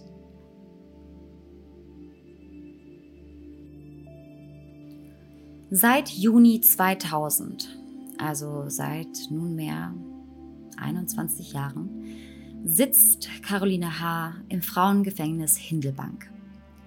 Im Dezember 2001 wurde sie vom Züricher Obergericht wegen mehrfachen Mordes, mehrfachen Mordversuchs, rund 50 Brandstiftungen, 20 Einbrüchen, Sachbeschädigung sowie wegen Raubs zu einer lebenslangen Freiheitsstrafe mit anschließender Verwahrung verurteilt. Das Ganze war ein Jahrhundertfall in der Schweiz. Die Medien überschlugen sich, alle wollten einen Blick auf die gefährlichste Frau der Schweiz erhaschen. Was sie allerdings sahen, war eine drahtige junge Frau, die Haare kurz geschoren, ihr Kind kindlich mit vereinzelten Aknenarben. Sie wirkt irgendwie schüchtern, sie wirkt in sich gekehrt, gar nicht, wie man sich so eine Serienmörderin vorstellen würde. Auch wenn ich nicht weiß, wie man sich wirklich vorstellen kann. Aber ich denke bei Serienmörderinnen immer an Alice Woonrow. Und das war ja auch eine sehr starke maskuline Frau, die wahnsinnig aggressiv wirkte. Man redet ja auch immer so gerne von dem Bösen in den Augen. Aber Caroline sitzt zusammengesunken auf dem Stuhl, die Hände im Schoß verschränkt, ihre Schultern fallen lose, kraftlos nach vorne. Viele in den Medien, aber auch in der Bevölkerung fragen sich, ob diese junge Frau, die noch fast wie ein Kind wirkt, für so zwei brutale Morde verantwortlich sein kann. Die Taten sind ja auch ungewöhnlich für eine Frau. Normalerweise sind Frauen eher im Hintergrund aktiv. Sie planen eventuell einen Mord, sie sind Mittäterinnen. Wenn sie töten, dann töten sie seltener aus Hass oder aus Impuls in einem Moment, sondern mehr nach langen emotionalen Leidenswegen wird es zu einer letzten Instanz. Also beispielsweise, wenn eine Frau viele, viele Jahre mit einem Partner zusammen ist, beziehungsweise es muss gar nicht so lange sein, aber wenn sie mit einem Partner zusammen ist, der sie schlägt, sie misshandelt, dann baut sich über einen längeren Zeitraum eine Wut auf, die eventuell zu dieser einzigen Lösung dann führt. Das eben wäre, den Mann irgendwie umzubringen. Aber auch hier würde eine Frau seltener zu einer Mordwaffe wie einem Messer oder einer Pistole greifen, außer es ist gerade in der Nähe oder sie hat Zugriff zu einer Pistole. Frauen greifen zu subtileren Methoden, wie zum Beispiel Gift, ja auch zu sehr vielen, sehr lauten Fällen weltweit geführt hat. was kennt man, die Giftmörderin. Häufig handelt es sich bei den Opfern der Frau auch um Personen aus ihrem direkten Umfeld, also um Pflegebedürftige, die auf sie angewiesen sind, sei es entweder ältere Personen, aus der Familie oder ihre eigenen Kinder. Und sie greifen zu dieser letzten Instanz des Mordes, Meistens, weil ihnen die Belastung zu groß wird. Aber nicht nur das ist ungewöhnlich an Caroline Haas Fall. Eigentlich ist alles an diesem Fall eigenartig. Die Anklage basierte einzig und allein auf den Geständnissen der Angeklagten. Es war also ein reiner Indizienfall. Direkte Beweise, außer dem Täterwissen, gibt es für ihre Täterschaft einfach nicht. Der Psychiater Andreas Frei stellte für das Gericht ein psychiatrisches Gutachten über Caroline H. zusammen. Auf 72 Seiten dokumentiert er die rund 30 Begegnungen, die er mit der Täterin hatte. Er attestiert ihr eine Borderline-Persönlichkeitsstörung und typische Züge einer solchen Störung sind eben Verlust der Impulskontrolle, emotionale Instabilität und Fehleinschätzungen von sozialen Interaktionen. Und das alles kann in der Tat Carolines regelmäßige aggressiven Wutausbrüche im Kontrast mit ihrer zurückgezogenen Art und ihrer fast schüchternen Wesensart erklären. Frei präsentiert auch die Annahme, dass Caroline eventuell frühkindliche Verwahrlosung oder Missbrauch erlebt haben könnte. Jedoch gibt es dafür keine Beweise, außer die Geschichte mit dem Gastvater, die aber nicht bestätigt ist und auch nie zur Anzeige gebracht wurde. Außerdem hat Caroline auch nie wieder mehr was zu dieser angeblichen Vergewaltigung gesagt. Der Psychiater meint, sie wollte einfach eine Schwerverbrecherin sein. Und als das gesehen werden, sie sammelte Trophäen ihrer Brandstiftern. Sie gab sogar Brände zu, die sie gar nicht gelegt hatte. Als Motiv erklären sowohl der Psychiater als auch die Anklage den puren Hass auf Frauen. Caroline H. verabscheue Frauen, weil diese für sie ein personifizierter Ausdruck von Schwäche seien. Und Caroline hasste Schwäche. Sie erlaubte sich selbst keine und im Gegenzug verehrte sie auch Stärke und Autorität. Zum Beispiel war die Polizei ebenso eine Instanz, die verehrungswürdig war und für lange Zeit auch ein Traumberuf für Caroline darstellte. Sie liebte es, Macht auszuüben, indem sie zerstörte und diese Feuer legte, die zerstörten, indem sie erschreckte und schlussendlich dann auch das Schwache auslöschte. Schließlich hassen wir auf eine gewisse Art die Eigenschaften der Menschen, die sie uns widerspiegeln, die wir am meisten in uns selbst finden. Caroline hasste ihre eigene Schwäche, das Unvermögen, bei anderen anzukommen, geliebt zu werden, Freundschaften zu schließen. Sie verachtete es derart an sich selbst, dass, wenn sie es in anderen Personen sah, sie genau das kaputt machen wollte. Und laut dem Psychiater waren es genau deswegen Frauen, die Caroline zum Opfer fielen. Allerdings wundere ich mich über die Schlussfolgerungen des Psychiaters, weil sie mir auf eine gewisse Art wahnsinnig einseitig erscheinen. Zum einen hat er auch noch heute gesagt, also heute vor vier Jahren, als er ein Interview gegeben hat, dass er sie wahnsinnig sympathisch findet und dass er sie oft auch im Gefängnis besucht hat. Was sie aber attestiert hatte, war eine Reihe schwerer psychiatrischer und psychologischer Störungen. Und ich habe schon selbst die Erfahrung gemacht, dass Ärzte, und ich spreche hier nicht nur ausdrücklich von Ärzten im psychiatrischen Bereich, sondern ganz grundsätzlich Ärzten, dass sie so sehr auf ihre Kategorien getrimmt sind, dass sie versuchen, Menschen um diese Kategorien herum zu erklären. Vor allem, wenn einmal eine angeblich passende Schublade gefunden wurde, dann wird es unglaublich schwierig, den Menschen da wieder herauszuholen.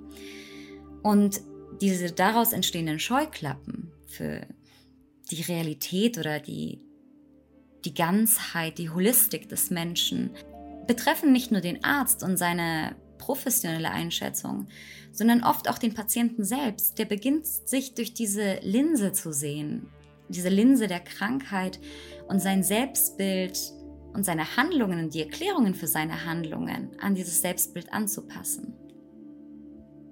Die Psyche des Menschen ist wahnsinnig komplex. Ich denke zum Beispiel an Krankheiten wie eine Depression, die wahnsinnig viele Gesichter hat. Es gibt Menschen, die sind tief traurig und sie sind zurückgezogen und, und scheuen soziale Interaktionen.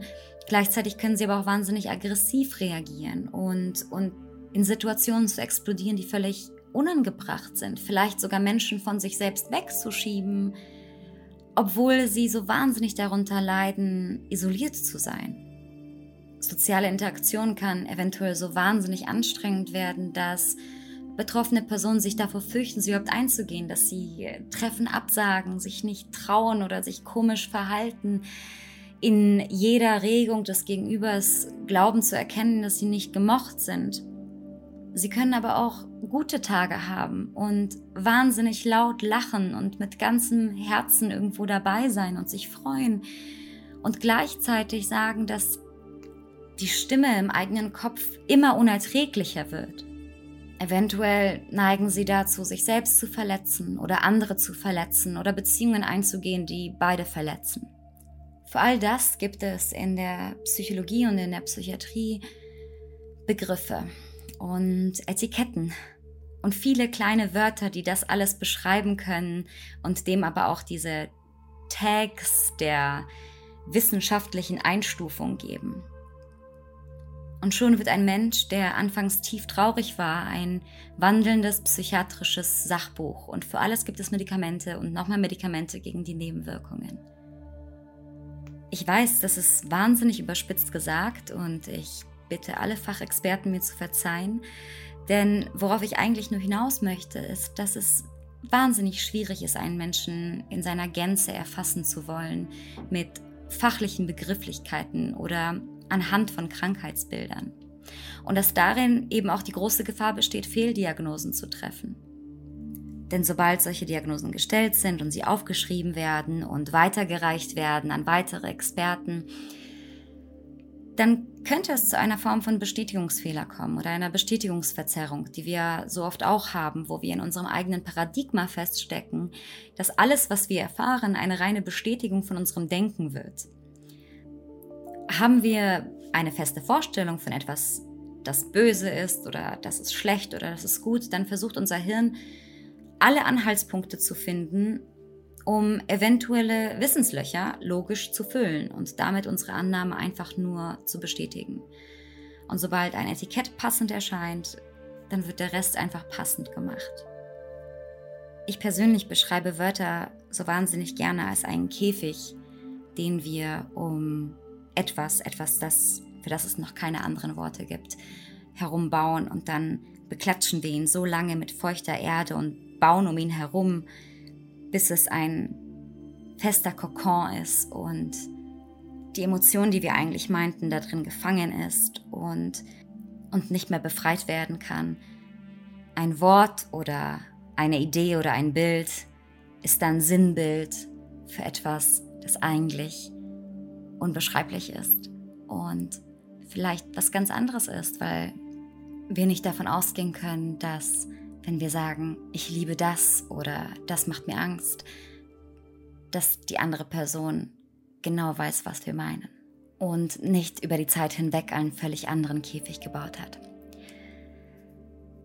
Entschuldigung für die Tangente, aber um es noch einmal zu verdeutlichen, ich spreche hier nicht kategorisch Ärzten die Fähigkeit ab, logische Schlussfolgerungen zu ziehen und zu sehr, sehr richtigen Ergebnissen und Einsichten zu gelangen.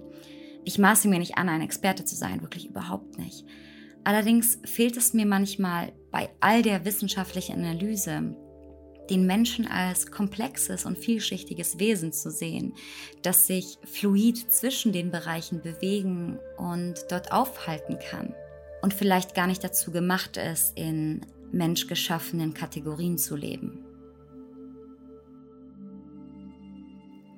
Aufgrund von Caroline Haas eindeutigen und unmissverständlichen Beschreibungen ähm, konnte der Psychiater Andreas Frey eine Falschaussage kategorisch ausschließen. Er hatte, Zitat, nicht den geringsten Zweifel in der Täterschaft Caroline Haas. Und das, obwohl er ihr zuvor selbst eine Borderline-Persönlichkeitsstörung attestiert hatte und ähm, es bis heute tut. In einem Interview von 2019 äh, hat er das auch nochmal bestätigt. Um an dieser Stelle das Phänomen und die Komplexität des Krankheitsbildes zu verstehen und damit auch einen besseren Einblick in Carolines Psyche zu bekommen, lohnt es sich, ein paar Worte zum Borderline-Syndrom zu sagen. Beziehungsweise würde ich das einfach sehr gerne an dieser Stelle anbringen. Denn Borderliner erleben innere Anspannungszustände, die sie selbst als unerträgliche Erregungszustände beschreiben, welche situationsunabhängig auftreten können. In solchen Situationen können sie dann weder Emotionen klar benennen, noch adäquate Handlungen als Reaktion einleiten. Das heißt, in einer Situation, wo es einen Trigger gibt, weiß die Person erstens gar nicht wirklich, was sie empfindet. Das ist jetzt Angst, Panik, Wut, also es ist auf jeden Fall enormer Stress. Und sie weiß nicht, was sie machen soll. Das heißt, kann, es kann zu Überreaktionen kommen, zu völlig unadäquaten Ausrastern oder einer, einem Verhalten, das für ihr Umfeld einfach strange wirkt. Damit erleben Borderliner oft selbstschädigendes Hochrisikoverhalten. Also sie tun sich und anderen weh, sie übersteigen Grenzen des rational Verantwortungsvollen. Sie empfinden Schwierigkeiten bei sozialen Interaktionen, haben eventuell ein dysfunktionales Verhaltensmuster in Beziehungen und im Umgang mit anderen Menschen und Probleme bei der Affektregulation und der Impulskontrolle. Das mit der mangelnden Impulskontrolle ist für diesen heutigen Fall auch wahnsinnig wichtig. Denn was es bedeutet oder was eine Störung der Impulskontrolle bedeutet, ist, dass die Impulse und die Reaktionen, die aus einer bestimmten Emotion in einer bestimmten Situation kommen, also wenn eine Person in einer Situation wahnsinnig große Angst vor dem Verlassenwerden hat und, und diese, diese große Emotion der Angst sich umwandelt in Aggression und in Wut oder Verzweiflung, dann führt das zu Handlungen, die ohne Rücksicht auf Konsequenzen passieren.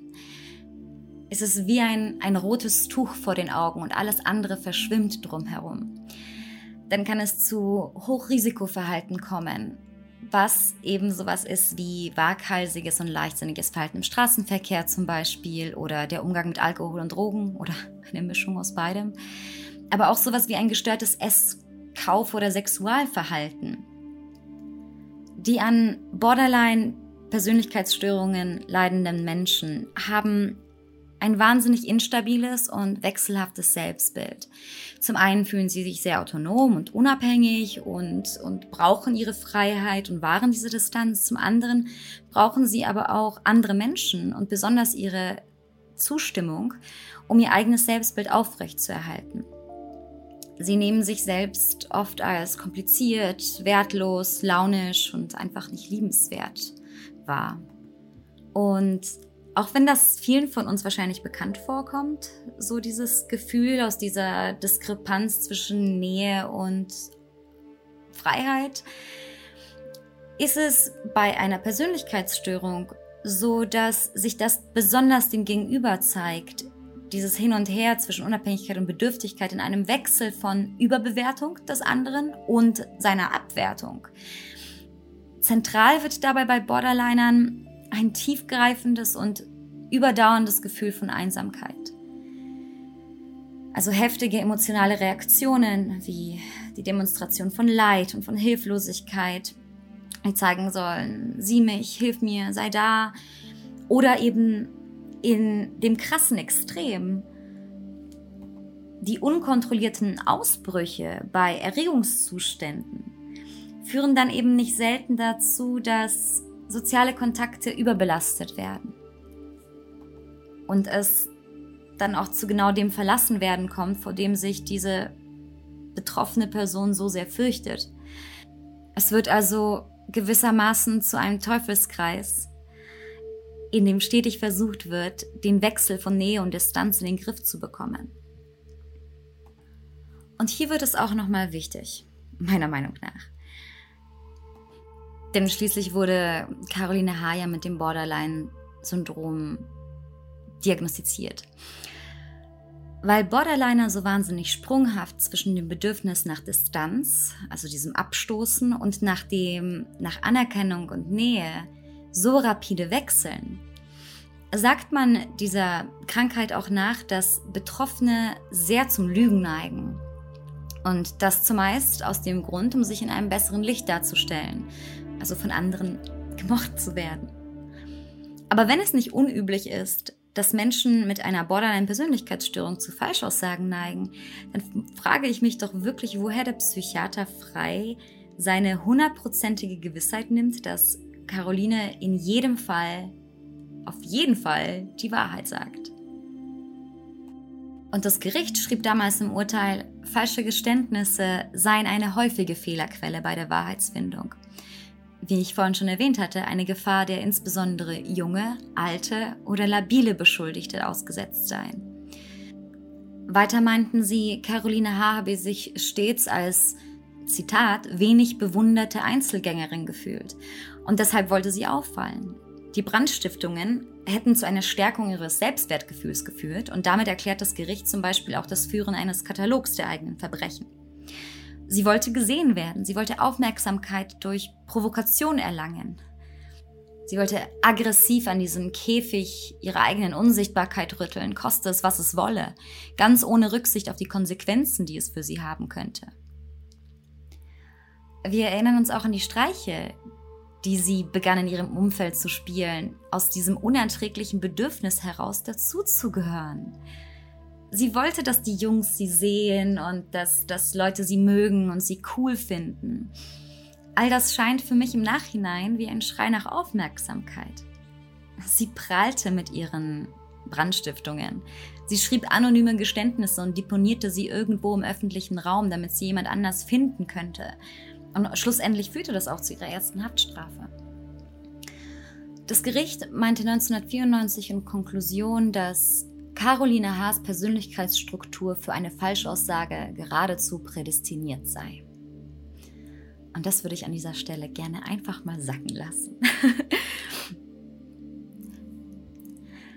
Ein weiterer Punkt, der mir bei der Recherche für diesen Podcast aufgefallen ist, war, dass ich regelmäßig über das Timing ihrer Träume oder ihrer Geständnisse im Endeffekt gestolpert bin.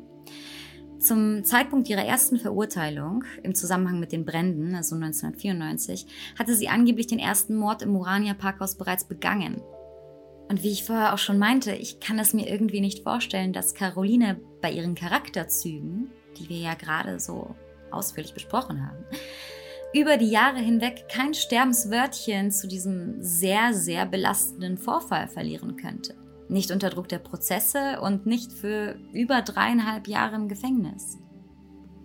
Ebenso vergingen fast anderthalb Jahre in Untersuchungshaft, in der sie nach diesem Mord im Kindergarten inzwischen saß, bevor sie dann anfing, aus heiterem Himmel mit Anspielungen über den Anschlag im Buchladen zu reden.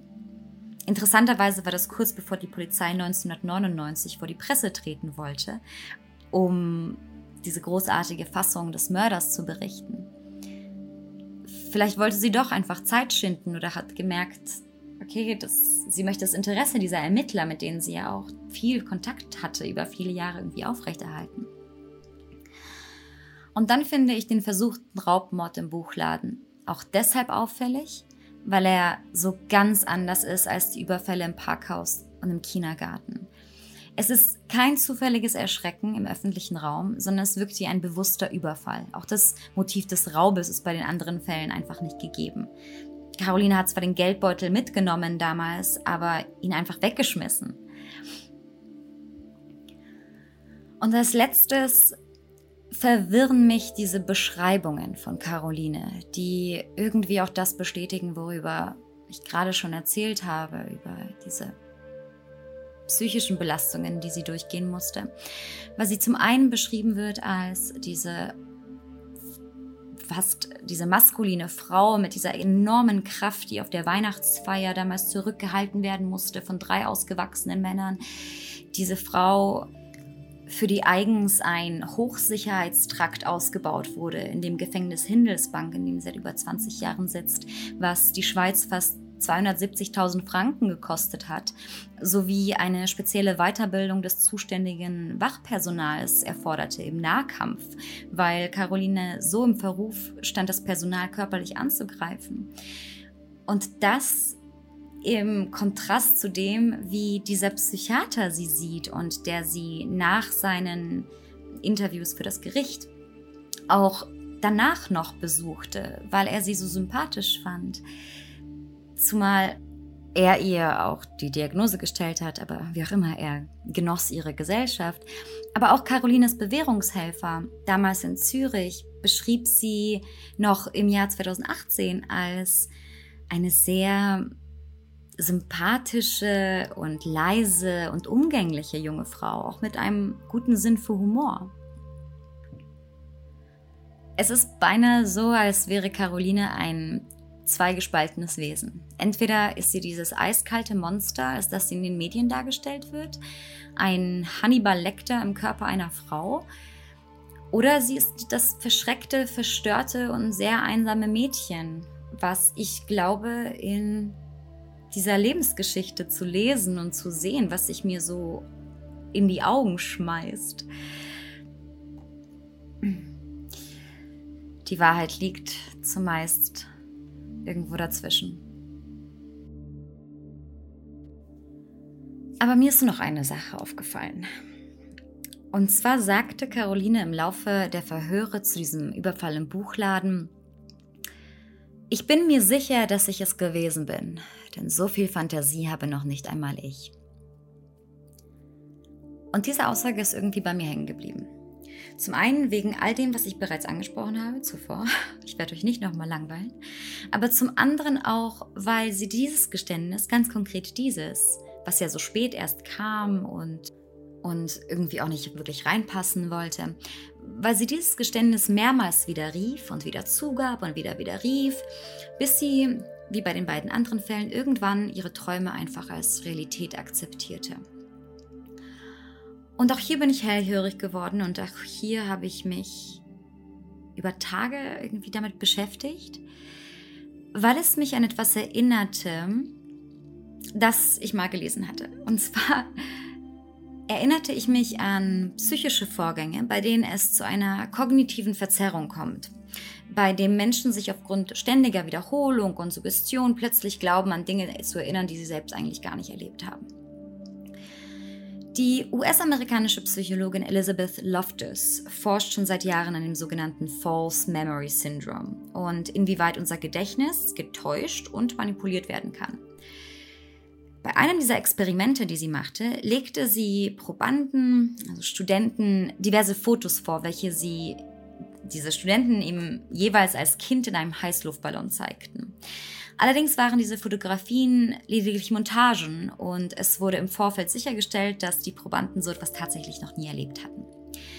Dennoch glaubte die Hälfte von ihnen im Anschluss an die Versuche, dass sie sich an so ein Erlebnis tatsächlich erinnern konnten. Zum Teil auch mit sehr lebhaften Bildern im Kopf.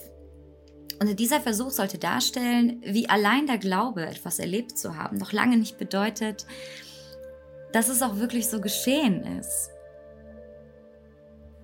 Oft machen wir das ja selbst. Wir erzählen irgendwelche Geschichten aus unserer Jugend oder vom letzten Urlaub und wir Menschen neigen manchmal dazu, diese auszuschmücken.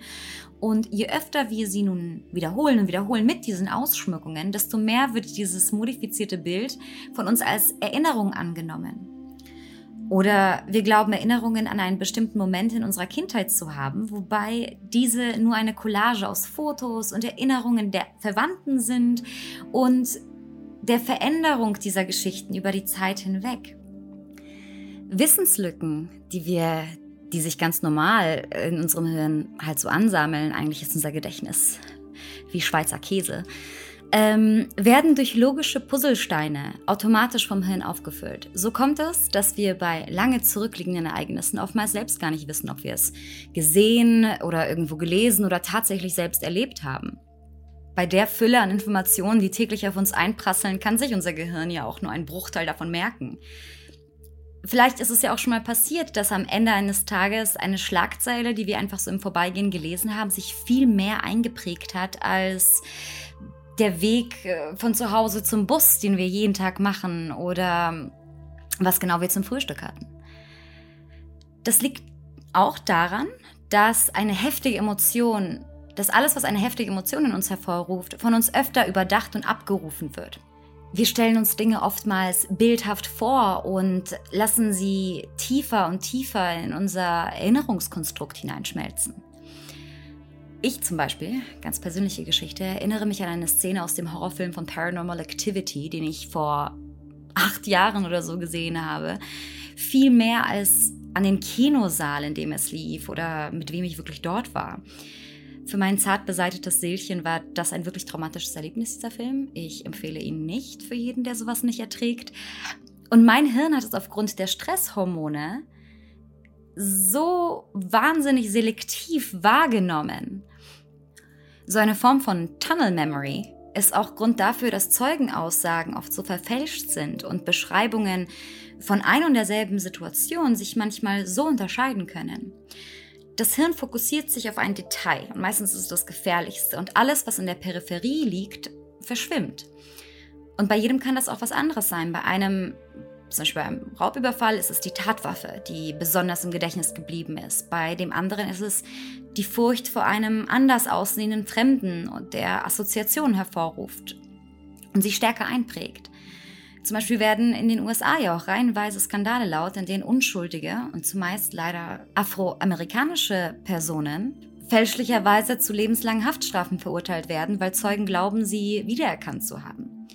Ihr Gehirn hat also ihre Wissenslücken mit Wahrgeglaubten aufgefüllt und wenn sie nun immer und immer wieder mit diesem Gesicht des mutmaßlich mutmaßlich Angeklagten konfrontiert werden, dann wird dieses Gesicht früher oder später fester Bestandteil ihrer Erinnerung.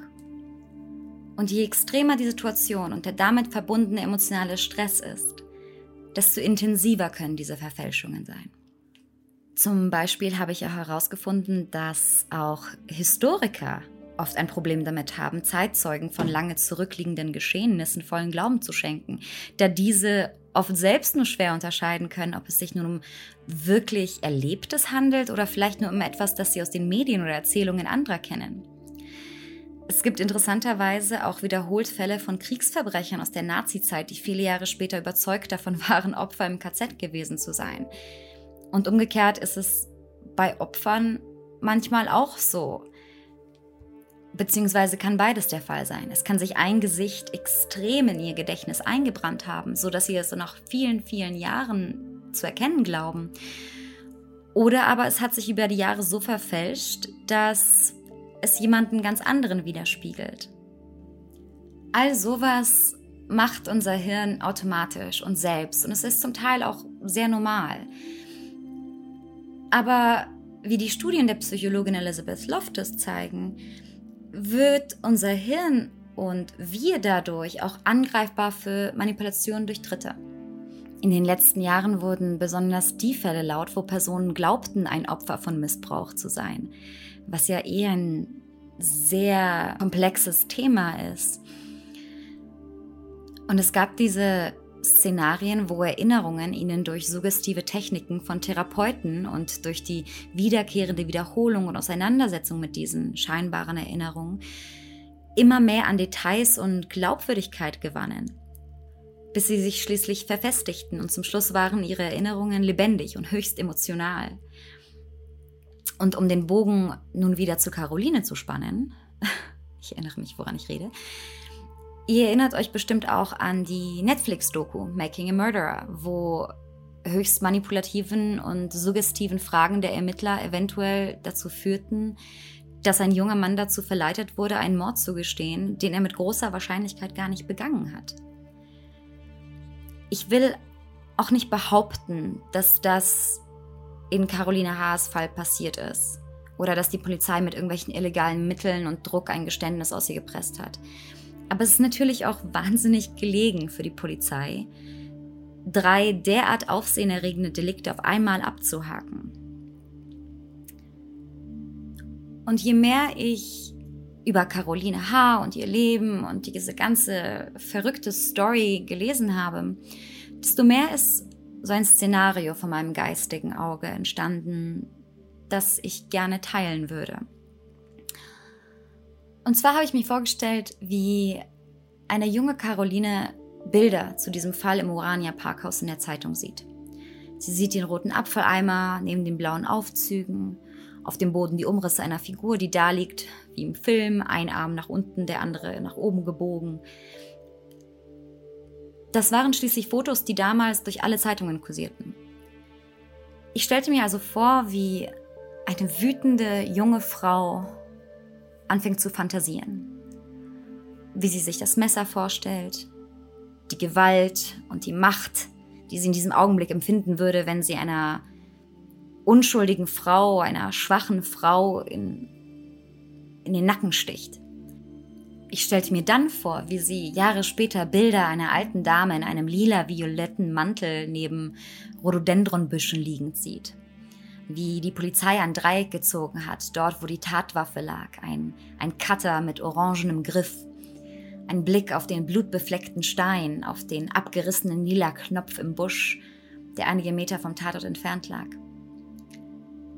Immer und immer wieder bringt Caroline die Bilder vor ihr inneres Auge. Sie stellt es sich vor. Sie stellt sich vor, selbst auszuholen und alle ihre Wut an einem menschlichen Körper auszulassen.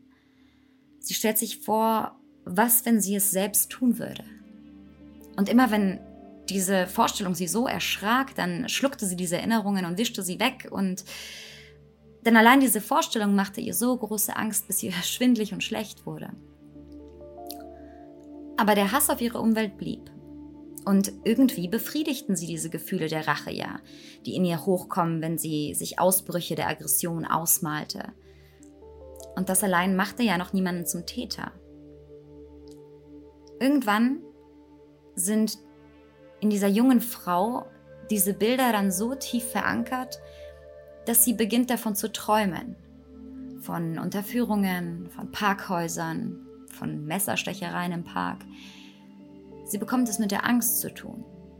Und je mehr Panik sie bekommt, desto stärker werden die Bilder. Sie hat Angst, dass sie es tatsächlich gewesen sein könnte. Und sie hält es nicht mehr aus und lässt sich einliefern. Dort wird dann die Polizei involviert und bei intensiven Befragungen erzählt sie immer mehr von den Fällen. Die Ermittler fordern sie auf, tiefer zu graben diese Erinnerungen, die sie hat, weiter auszuführen. Immer und immer wieder kauen sie mit ihr die Umstände und den Tatbestand durch, legen ihr die Bilder vor, suggerieren mögliche Szenarien. Immer emotionaler und ausführlicher werden dadurch auch Carolines Schilderungen. Wenn sie etwas nicht weiß oder verfälschte Erinnerungen hat, dann wurde das durch die Ermittler auf ihre Erinnerungslücken und auf Verdrängung geschoben. Die Details spielten ja auch dann irgendwann keine Rolle mehr. Denn innerhalb eines Jahres interessierte nur noch eines. Caroline H. hatte gestanden und das war Beweis genug. Seit 2004, also seit drei Jahren nach ihrer Verurteilung, nimmt Caroline nun vollständig Abstand zu ihren Geständnissen. Sie möchte nicht mehr darüber reden. Und die Wahrheit steckt irgendwo tief in ihrem Bewusstsein. Auch bei einer Verhandlung im Jahr 2016, wo sie die Möglichkeit gehabt hätte, den Richter von ihrer Therapierbarkeit zu überzeugen, wollte sie über diese Taten nicht reden, was verwunderlich ist, denn es wäre der einzige Ausweg aus ihrer strengen Isolationshaft, in der sie seit, seit fast 20 Jahren sitzt, rauszukommen. Heute ist Caroline 46 Jahre alt. Sie hat fast 20 Jahre in Einzelhaft verbracht, isoliert von anderen Insassinnen. Sie ist allein, sie arbeitet allein. Ihre einzige Gesellschaft ist eine Katze namens Szenarius. Ihr früherer Kater ist bereits gestorben. Ich schätze, 20 Jahre sind auch für ein Katzenleben zu viel. Der Journalistin Brigitte Hörlimann, die für die Schweizer Zeitung Republik Caroline H. 2015 im Gefängnis besuchen durfte, sagte die Frau, deren Unterarme übersät sind von Narben von Verletzungen, die sie sich im Gefängnis selbst zugefügt hatte, sie fühle sich wie lebendig begraben. Denn seit zwei Dekaden ist Caroline Haas Leben strukturiert. Morgens um 7.30 Uhr wird das Frühstück durch die Gittertür gereicht. Caroline bevorzugt Nescafé, denn einen Filter zuzubereiten, dazu ist sie zu der Morgenstunde noch nicht bereit. Das wäre viel zu aufwendig. Um 8.10 Uhr wird sie abgeholt und in die Arbeitszelle gebracht, die nur ein paar Treppenstufen unter ihrer Wohnzelle ist. Sie verbringt dort den ganzen Tag und achtet penibel darauf, die Zelle immer ordentlich zu halten. Regelmäßig kommt eine Arbeitspädagogin vorbei und reicht ihr Werkzeug und Material durch die Gitterstäbe. Damals, also als diese Journalistin bei ihr war, fertigte Caroline Bienenhotels an. Es waren pyramidenförmige Unterschlüpfe aus Holz, gefüllt mit zugeschnittenen Ästen, etwa einen halben Meter hoch. Für eines davon brauchte sie eine Woche.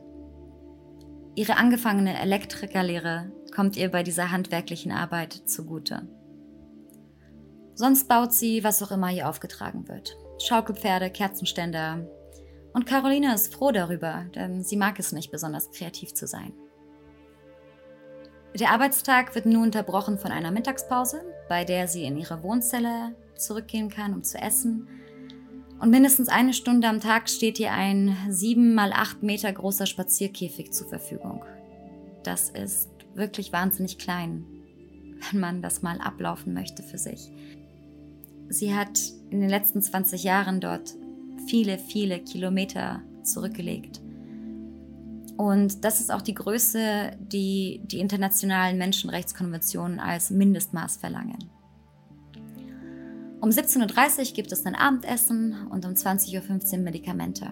Caroline H. genießt die Dunkelheit, die dann einkehrt. Sie schaut viel fern, wobei die Auswahl an Filmen stark limitiert ist. Sonst liest sie am liebsten Suspense oder Action, besonders gerne Stephen King oder T.C. Boyle. Sie verdient ungefähr 300 Franken durch die Arbeit. Davon kann sie sich dann einen extra Joghurt oder neue Filme und Bücher durch ihre Eltern bestellen lassen – diese besuchen sie einmal im Monat und Caroline möchte sie nicht noch zusätzlich finanziell belasten. Caroline H. war noch nie im Internet. Die virtuelle Welt ist ihr unbekannt. Sie hatte noch nie ein Smartphone in den Händen. So fragt sie die Journalistin zum Beispiel, wie ist es im Internet? Wie muss man sich das vorstellen? Ist es wirklich so groß? Und, und stimmt es, dass in den Züricher Trams alle Leute nur noch wie ihre Smartphones starren? Das störe sie am meisten im Gefängnis. Die Bevormundung und die rigorose Beschneidung von Privatheit. Dabei wurde die Sicherheitsstufe ihrer Verwahrung zu diesem Zeitpunkt schon von A auf B heruntergesetzt. Das heißt, sie hatte diverse Erleichterungen, wie man sie nennen könnte. Zum Beispiel kam einmal im Monat eine Sportlehrerin, mit der sie Sport treiben durfte, was ihr auch sehr viel Spaß macht, weil alleine ist ihr der Sport einfach zu langweilig. Und an Weihnachten durfte sie zum Beispiel mit wenigen anderen Insassinnen und den Betreuungspersonen gemeinsam zu Abend essen. Einmal im Monat wird sie sogar auf einen Ausflug mitgenommen. In einem Bodycuff. Das ist so ein Gefangenengürtel, wo quasi Beine, also Füße und Hände am, am Oberkörper befestigt sind. In diesem Bodycuff führen sie zwei Begleiter auf einen Spaziergang über das Gefängnisareal. Ursprünglich waren es vier Begleiter und beim ersten Mal wurde ihr bei diesem Ausflug so schwindlig, denn sie war unebenen Boden und so viel Himmel über ihrem Kopf einfach nicht mehr gewohnt. Die Anstaltsdirektorin Annette Keller bemüht sich, Langzeitinsassinnen in langsamen Schritten wieder in die Gemeinschaft zurückzuführen, sagt aber auch, dass dem Prozess seine Grenzen gesetzt sind. Denn schließlich gehe es ja um die Sicherheit des Personals und der Mitinsassinnen. Es ist irgendwie schon krass, finde ich, dass sie über eine 48-jährige Frau so redet, als sei sie Hannibal Lecter höchstpersönlich und würde bei der kleinsten Gelegenheit jemandem das Gesicht abbeißen. Ich frage mich auch, wie es denn möglich sein soll, sich zu resozialisieren und soziale Gefühle überhaupt aufzubauen, wenn man derart isoliert ist. Und auch, was ich vorhin schon erwähnt habe, wundert mich, ob man nach über 20 Jahren, in denen man wie, wie ein animalisches, gefährliches Wesen behandelt wird, nicht auch einfach daran zu glauben beginnt, dass es so ist. Es gibt ja in Carolines Lebensrealität keine Normalität, an der sie messen könnte, wer sie ist oder sich spiegeln könnte. Wie ich ja vorher schon meinte, in diesem Mikrokosmos, in dem diese eine Version der Wahrheit immer und immer wieder wiederholt wird, wird es doch zwangsläufig zu einer Realität. Fast wie eine wahrgewordene Truman Show, wenn ihr wisst, was ich meine. Caroline Haas Anwalt Matthias Brunner sind solche Lockerungen auch zu wenig. Die lebenslange Haft in der Schweiz dauert normalerweise maximal 15 Jahre, glaube ich, soweit ich mich erinnere. Und Caroline sitzt schon weitaus länger als das. Ihre Strafe ist per se abgesessen und verbüßt und für ihren Anwalt ist eine Verwahrung mit offenem Ende in keinster Weise gerechtfertigt. Er fordert für seine Mandantin eine in Anführungsstrichen kleine Verwahrung. Der Gesetzgeber fordert dafür aber eine intensive und erfolgversprechende Therapie. In Deutschland hat das Verfassungsgericht schon vor Jahren bestimmt, dass eine Verwahrung sich deutlich von einer Freiheitsstrafe abgrenzen müsse. Es solle dabei nicht mehr um die Bestrafung gehen, also keine Verlängerung der Haft sein, sondern sich nur noch um eine präventive Maßnahme handeln. Also es geht darum, das Risiko der Schwerverbrecher und die Gefahr, die sie auf die Bevölkerung ausüben könnten, realistisch abzuwägen und die Menschen davor zu schützen. Es ist aber auch quasi ein Blick in die Kristallkugel. Brunner sagt, Zitat, das Maß der Einschränkungen muss verhältnismäßig sein, also notwendig, zweckmäßig und es darf den Kern der Persönlichkeit nicht verletzen. Caroline werde aber gar keine Intimsphäre gewährt und sie werde von dieser Subkultur des Gefängnisses total ausgeschlossen. Brunner meint, in der Isolation verkümmert der Mensch.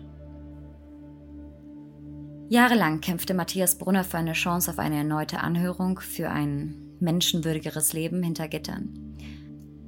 Am Mittwochmorgen, den 20. Januar 2016, ist es dann soweit. Caroline H. ist hier fast 50 Jahre. Sie trägt ein hellblaues Sweatshirt, weite Hosen, selbst geschnittenes kurzes blondes Haar. An den Handgelenken trägt sie Fesseln. Sie selbst bestand darauf und sagte, es sei ihr lieber so. Richter Sebastian Eppli fragt sie freundlich, wie sie sich fühle, wie es ihr gehe, wie die Therapie läuft, worüber sie da so rede. Caroline antwortet leise, das möchte ich hier lieber nicht ausführen. Der gutmütige Richter hakt nach. In einem Protokoll steht, sie hätten gesagt, ich habe halt manchmal schon Lust, wieder jemanden zu ermorden. Am nächsten Tag sagten sie dann, sie hätten zwar keine Lust mehr darauf, aber Lust, jemanden zu schlagen. Caroline erklärt ausweichend, es sei eben schwer, innerhalb der Gefängnismauern Aggressionen abzubauen. Richter Eppli wird etwas ungeduldiger.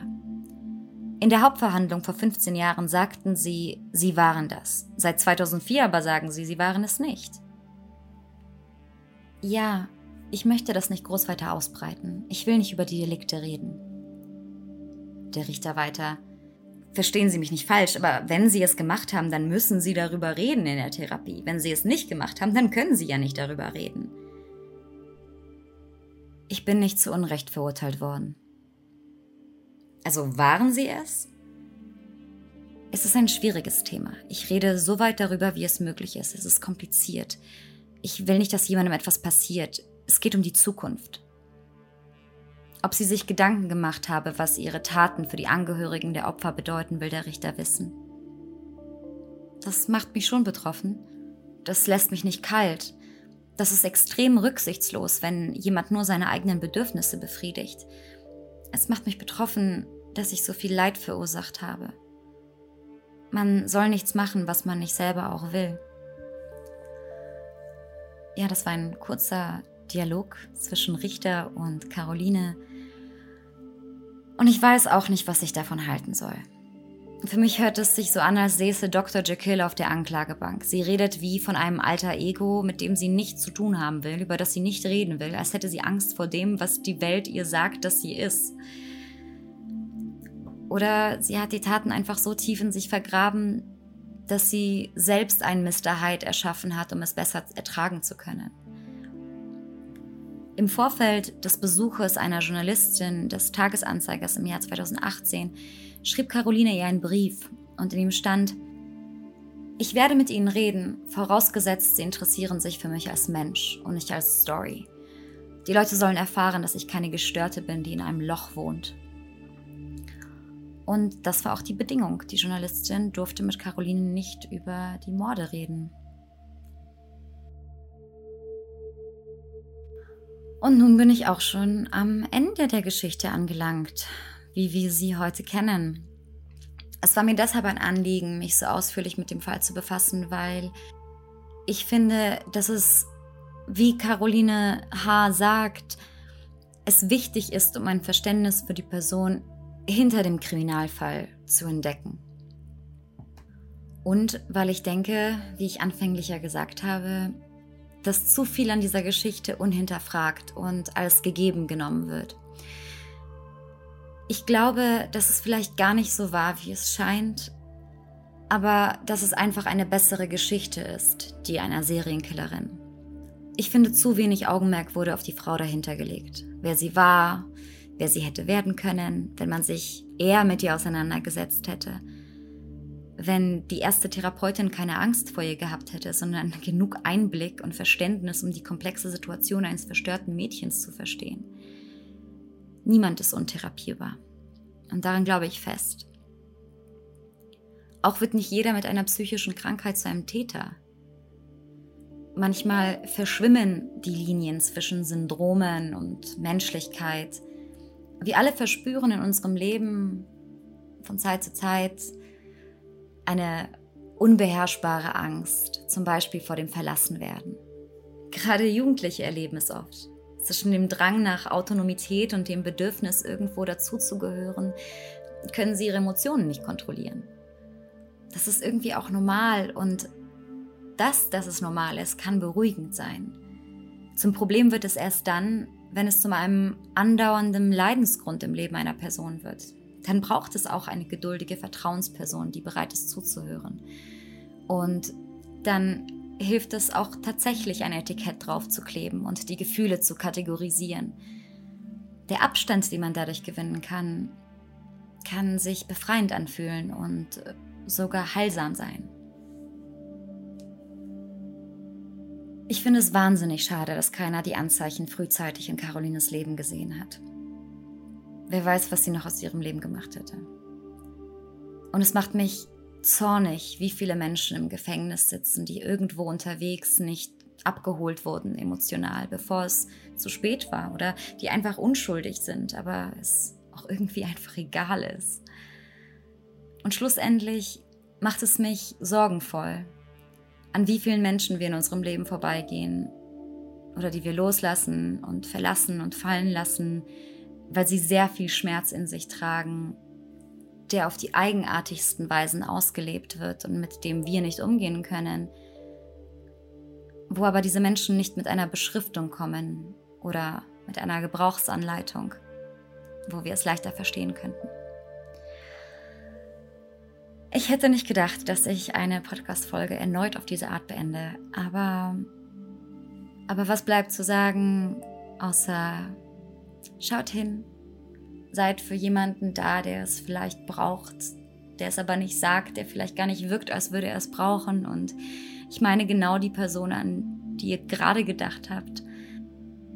In diesem Sinne, au revoir.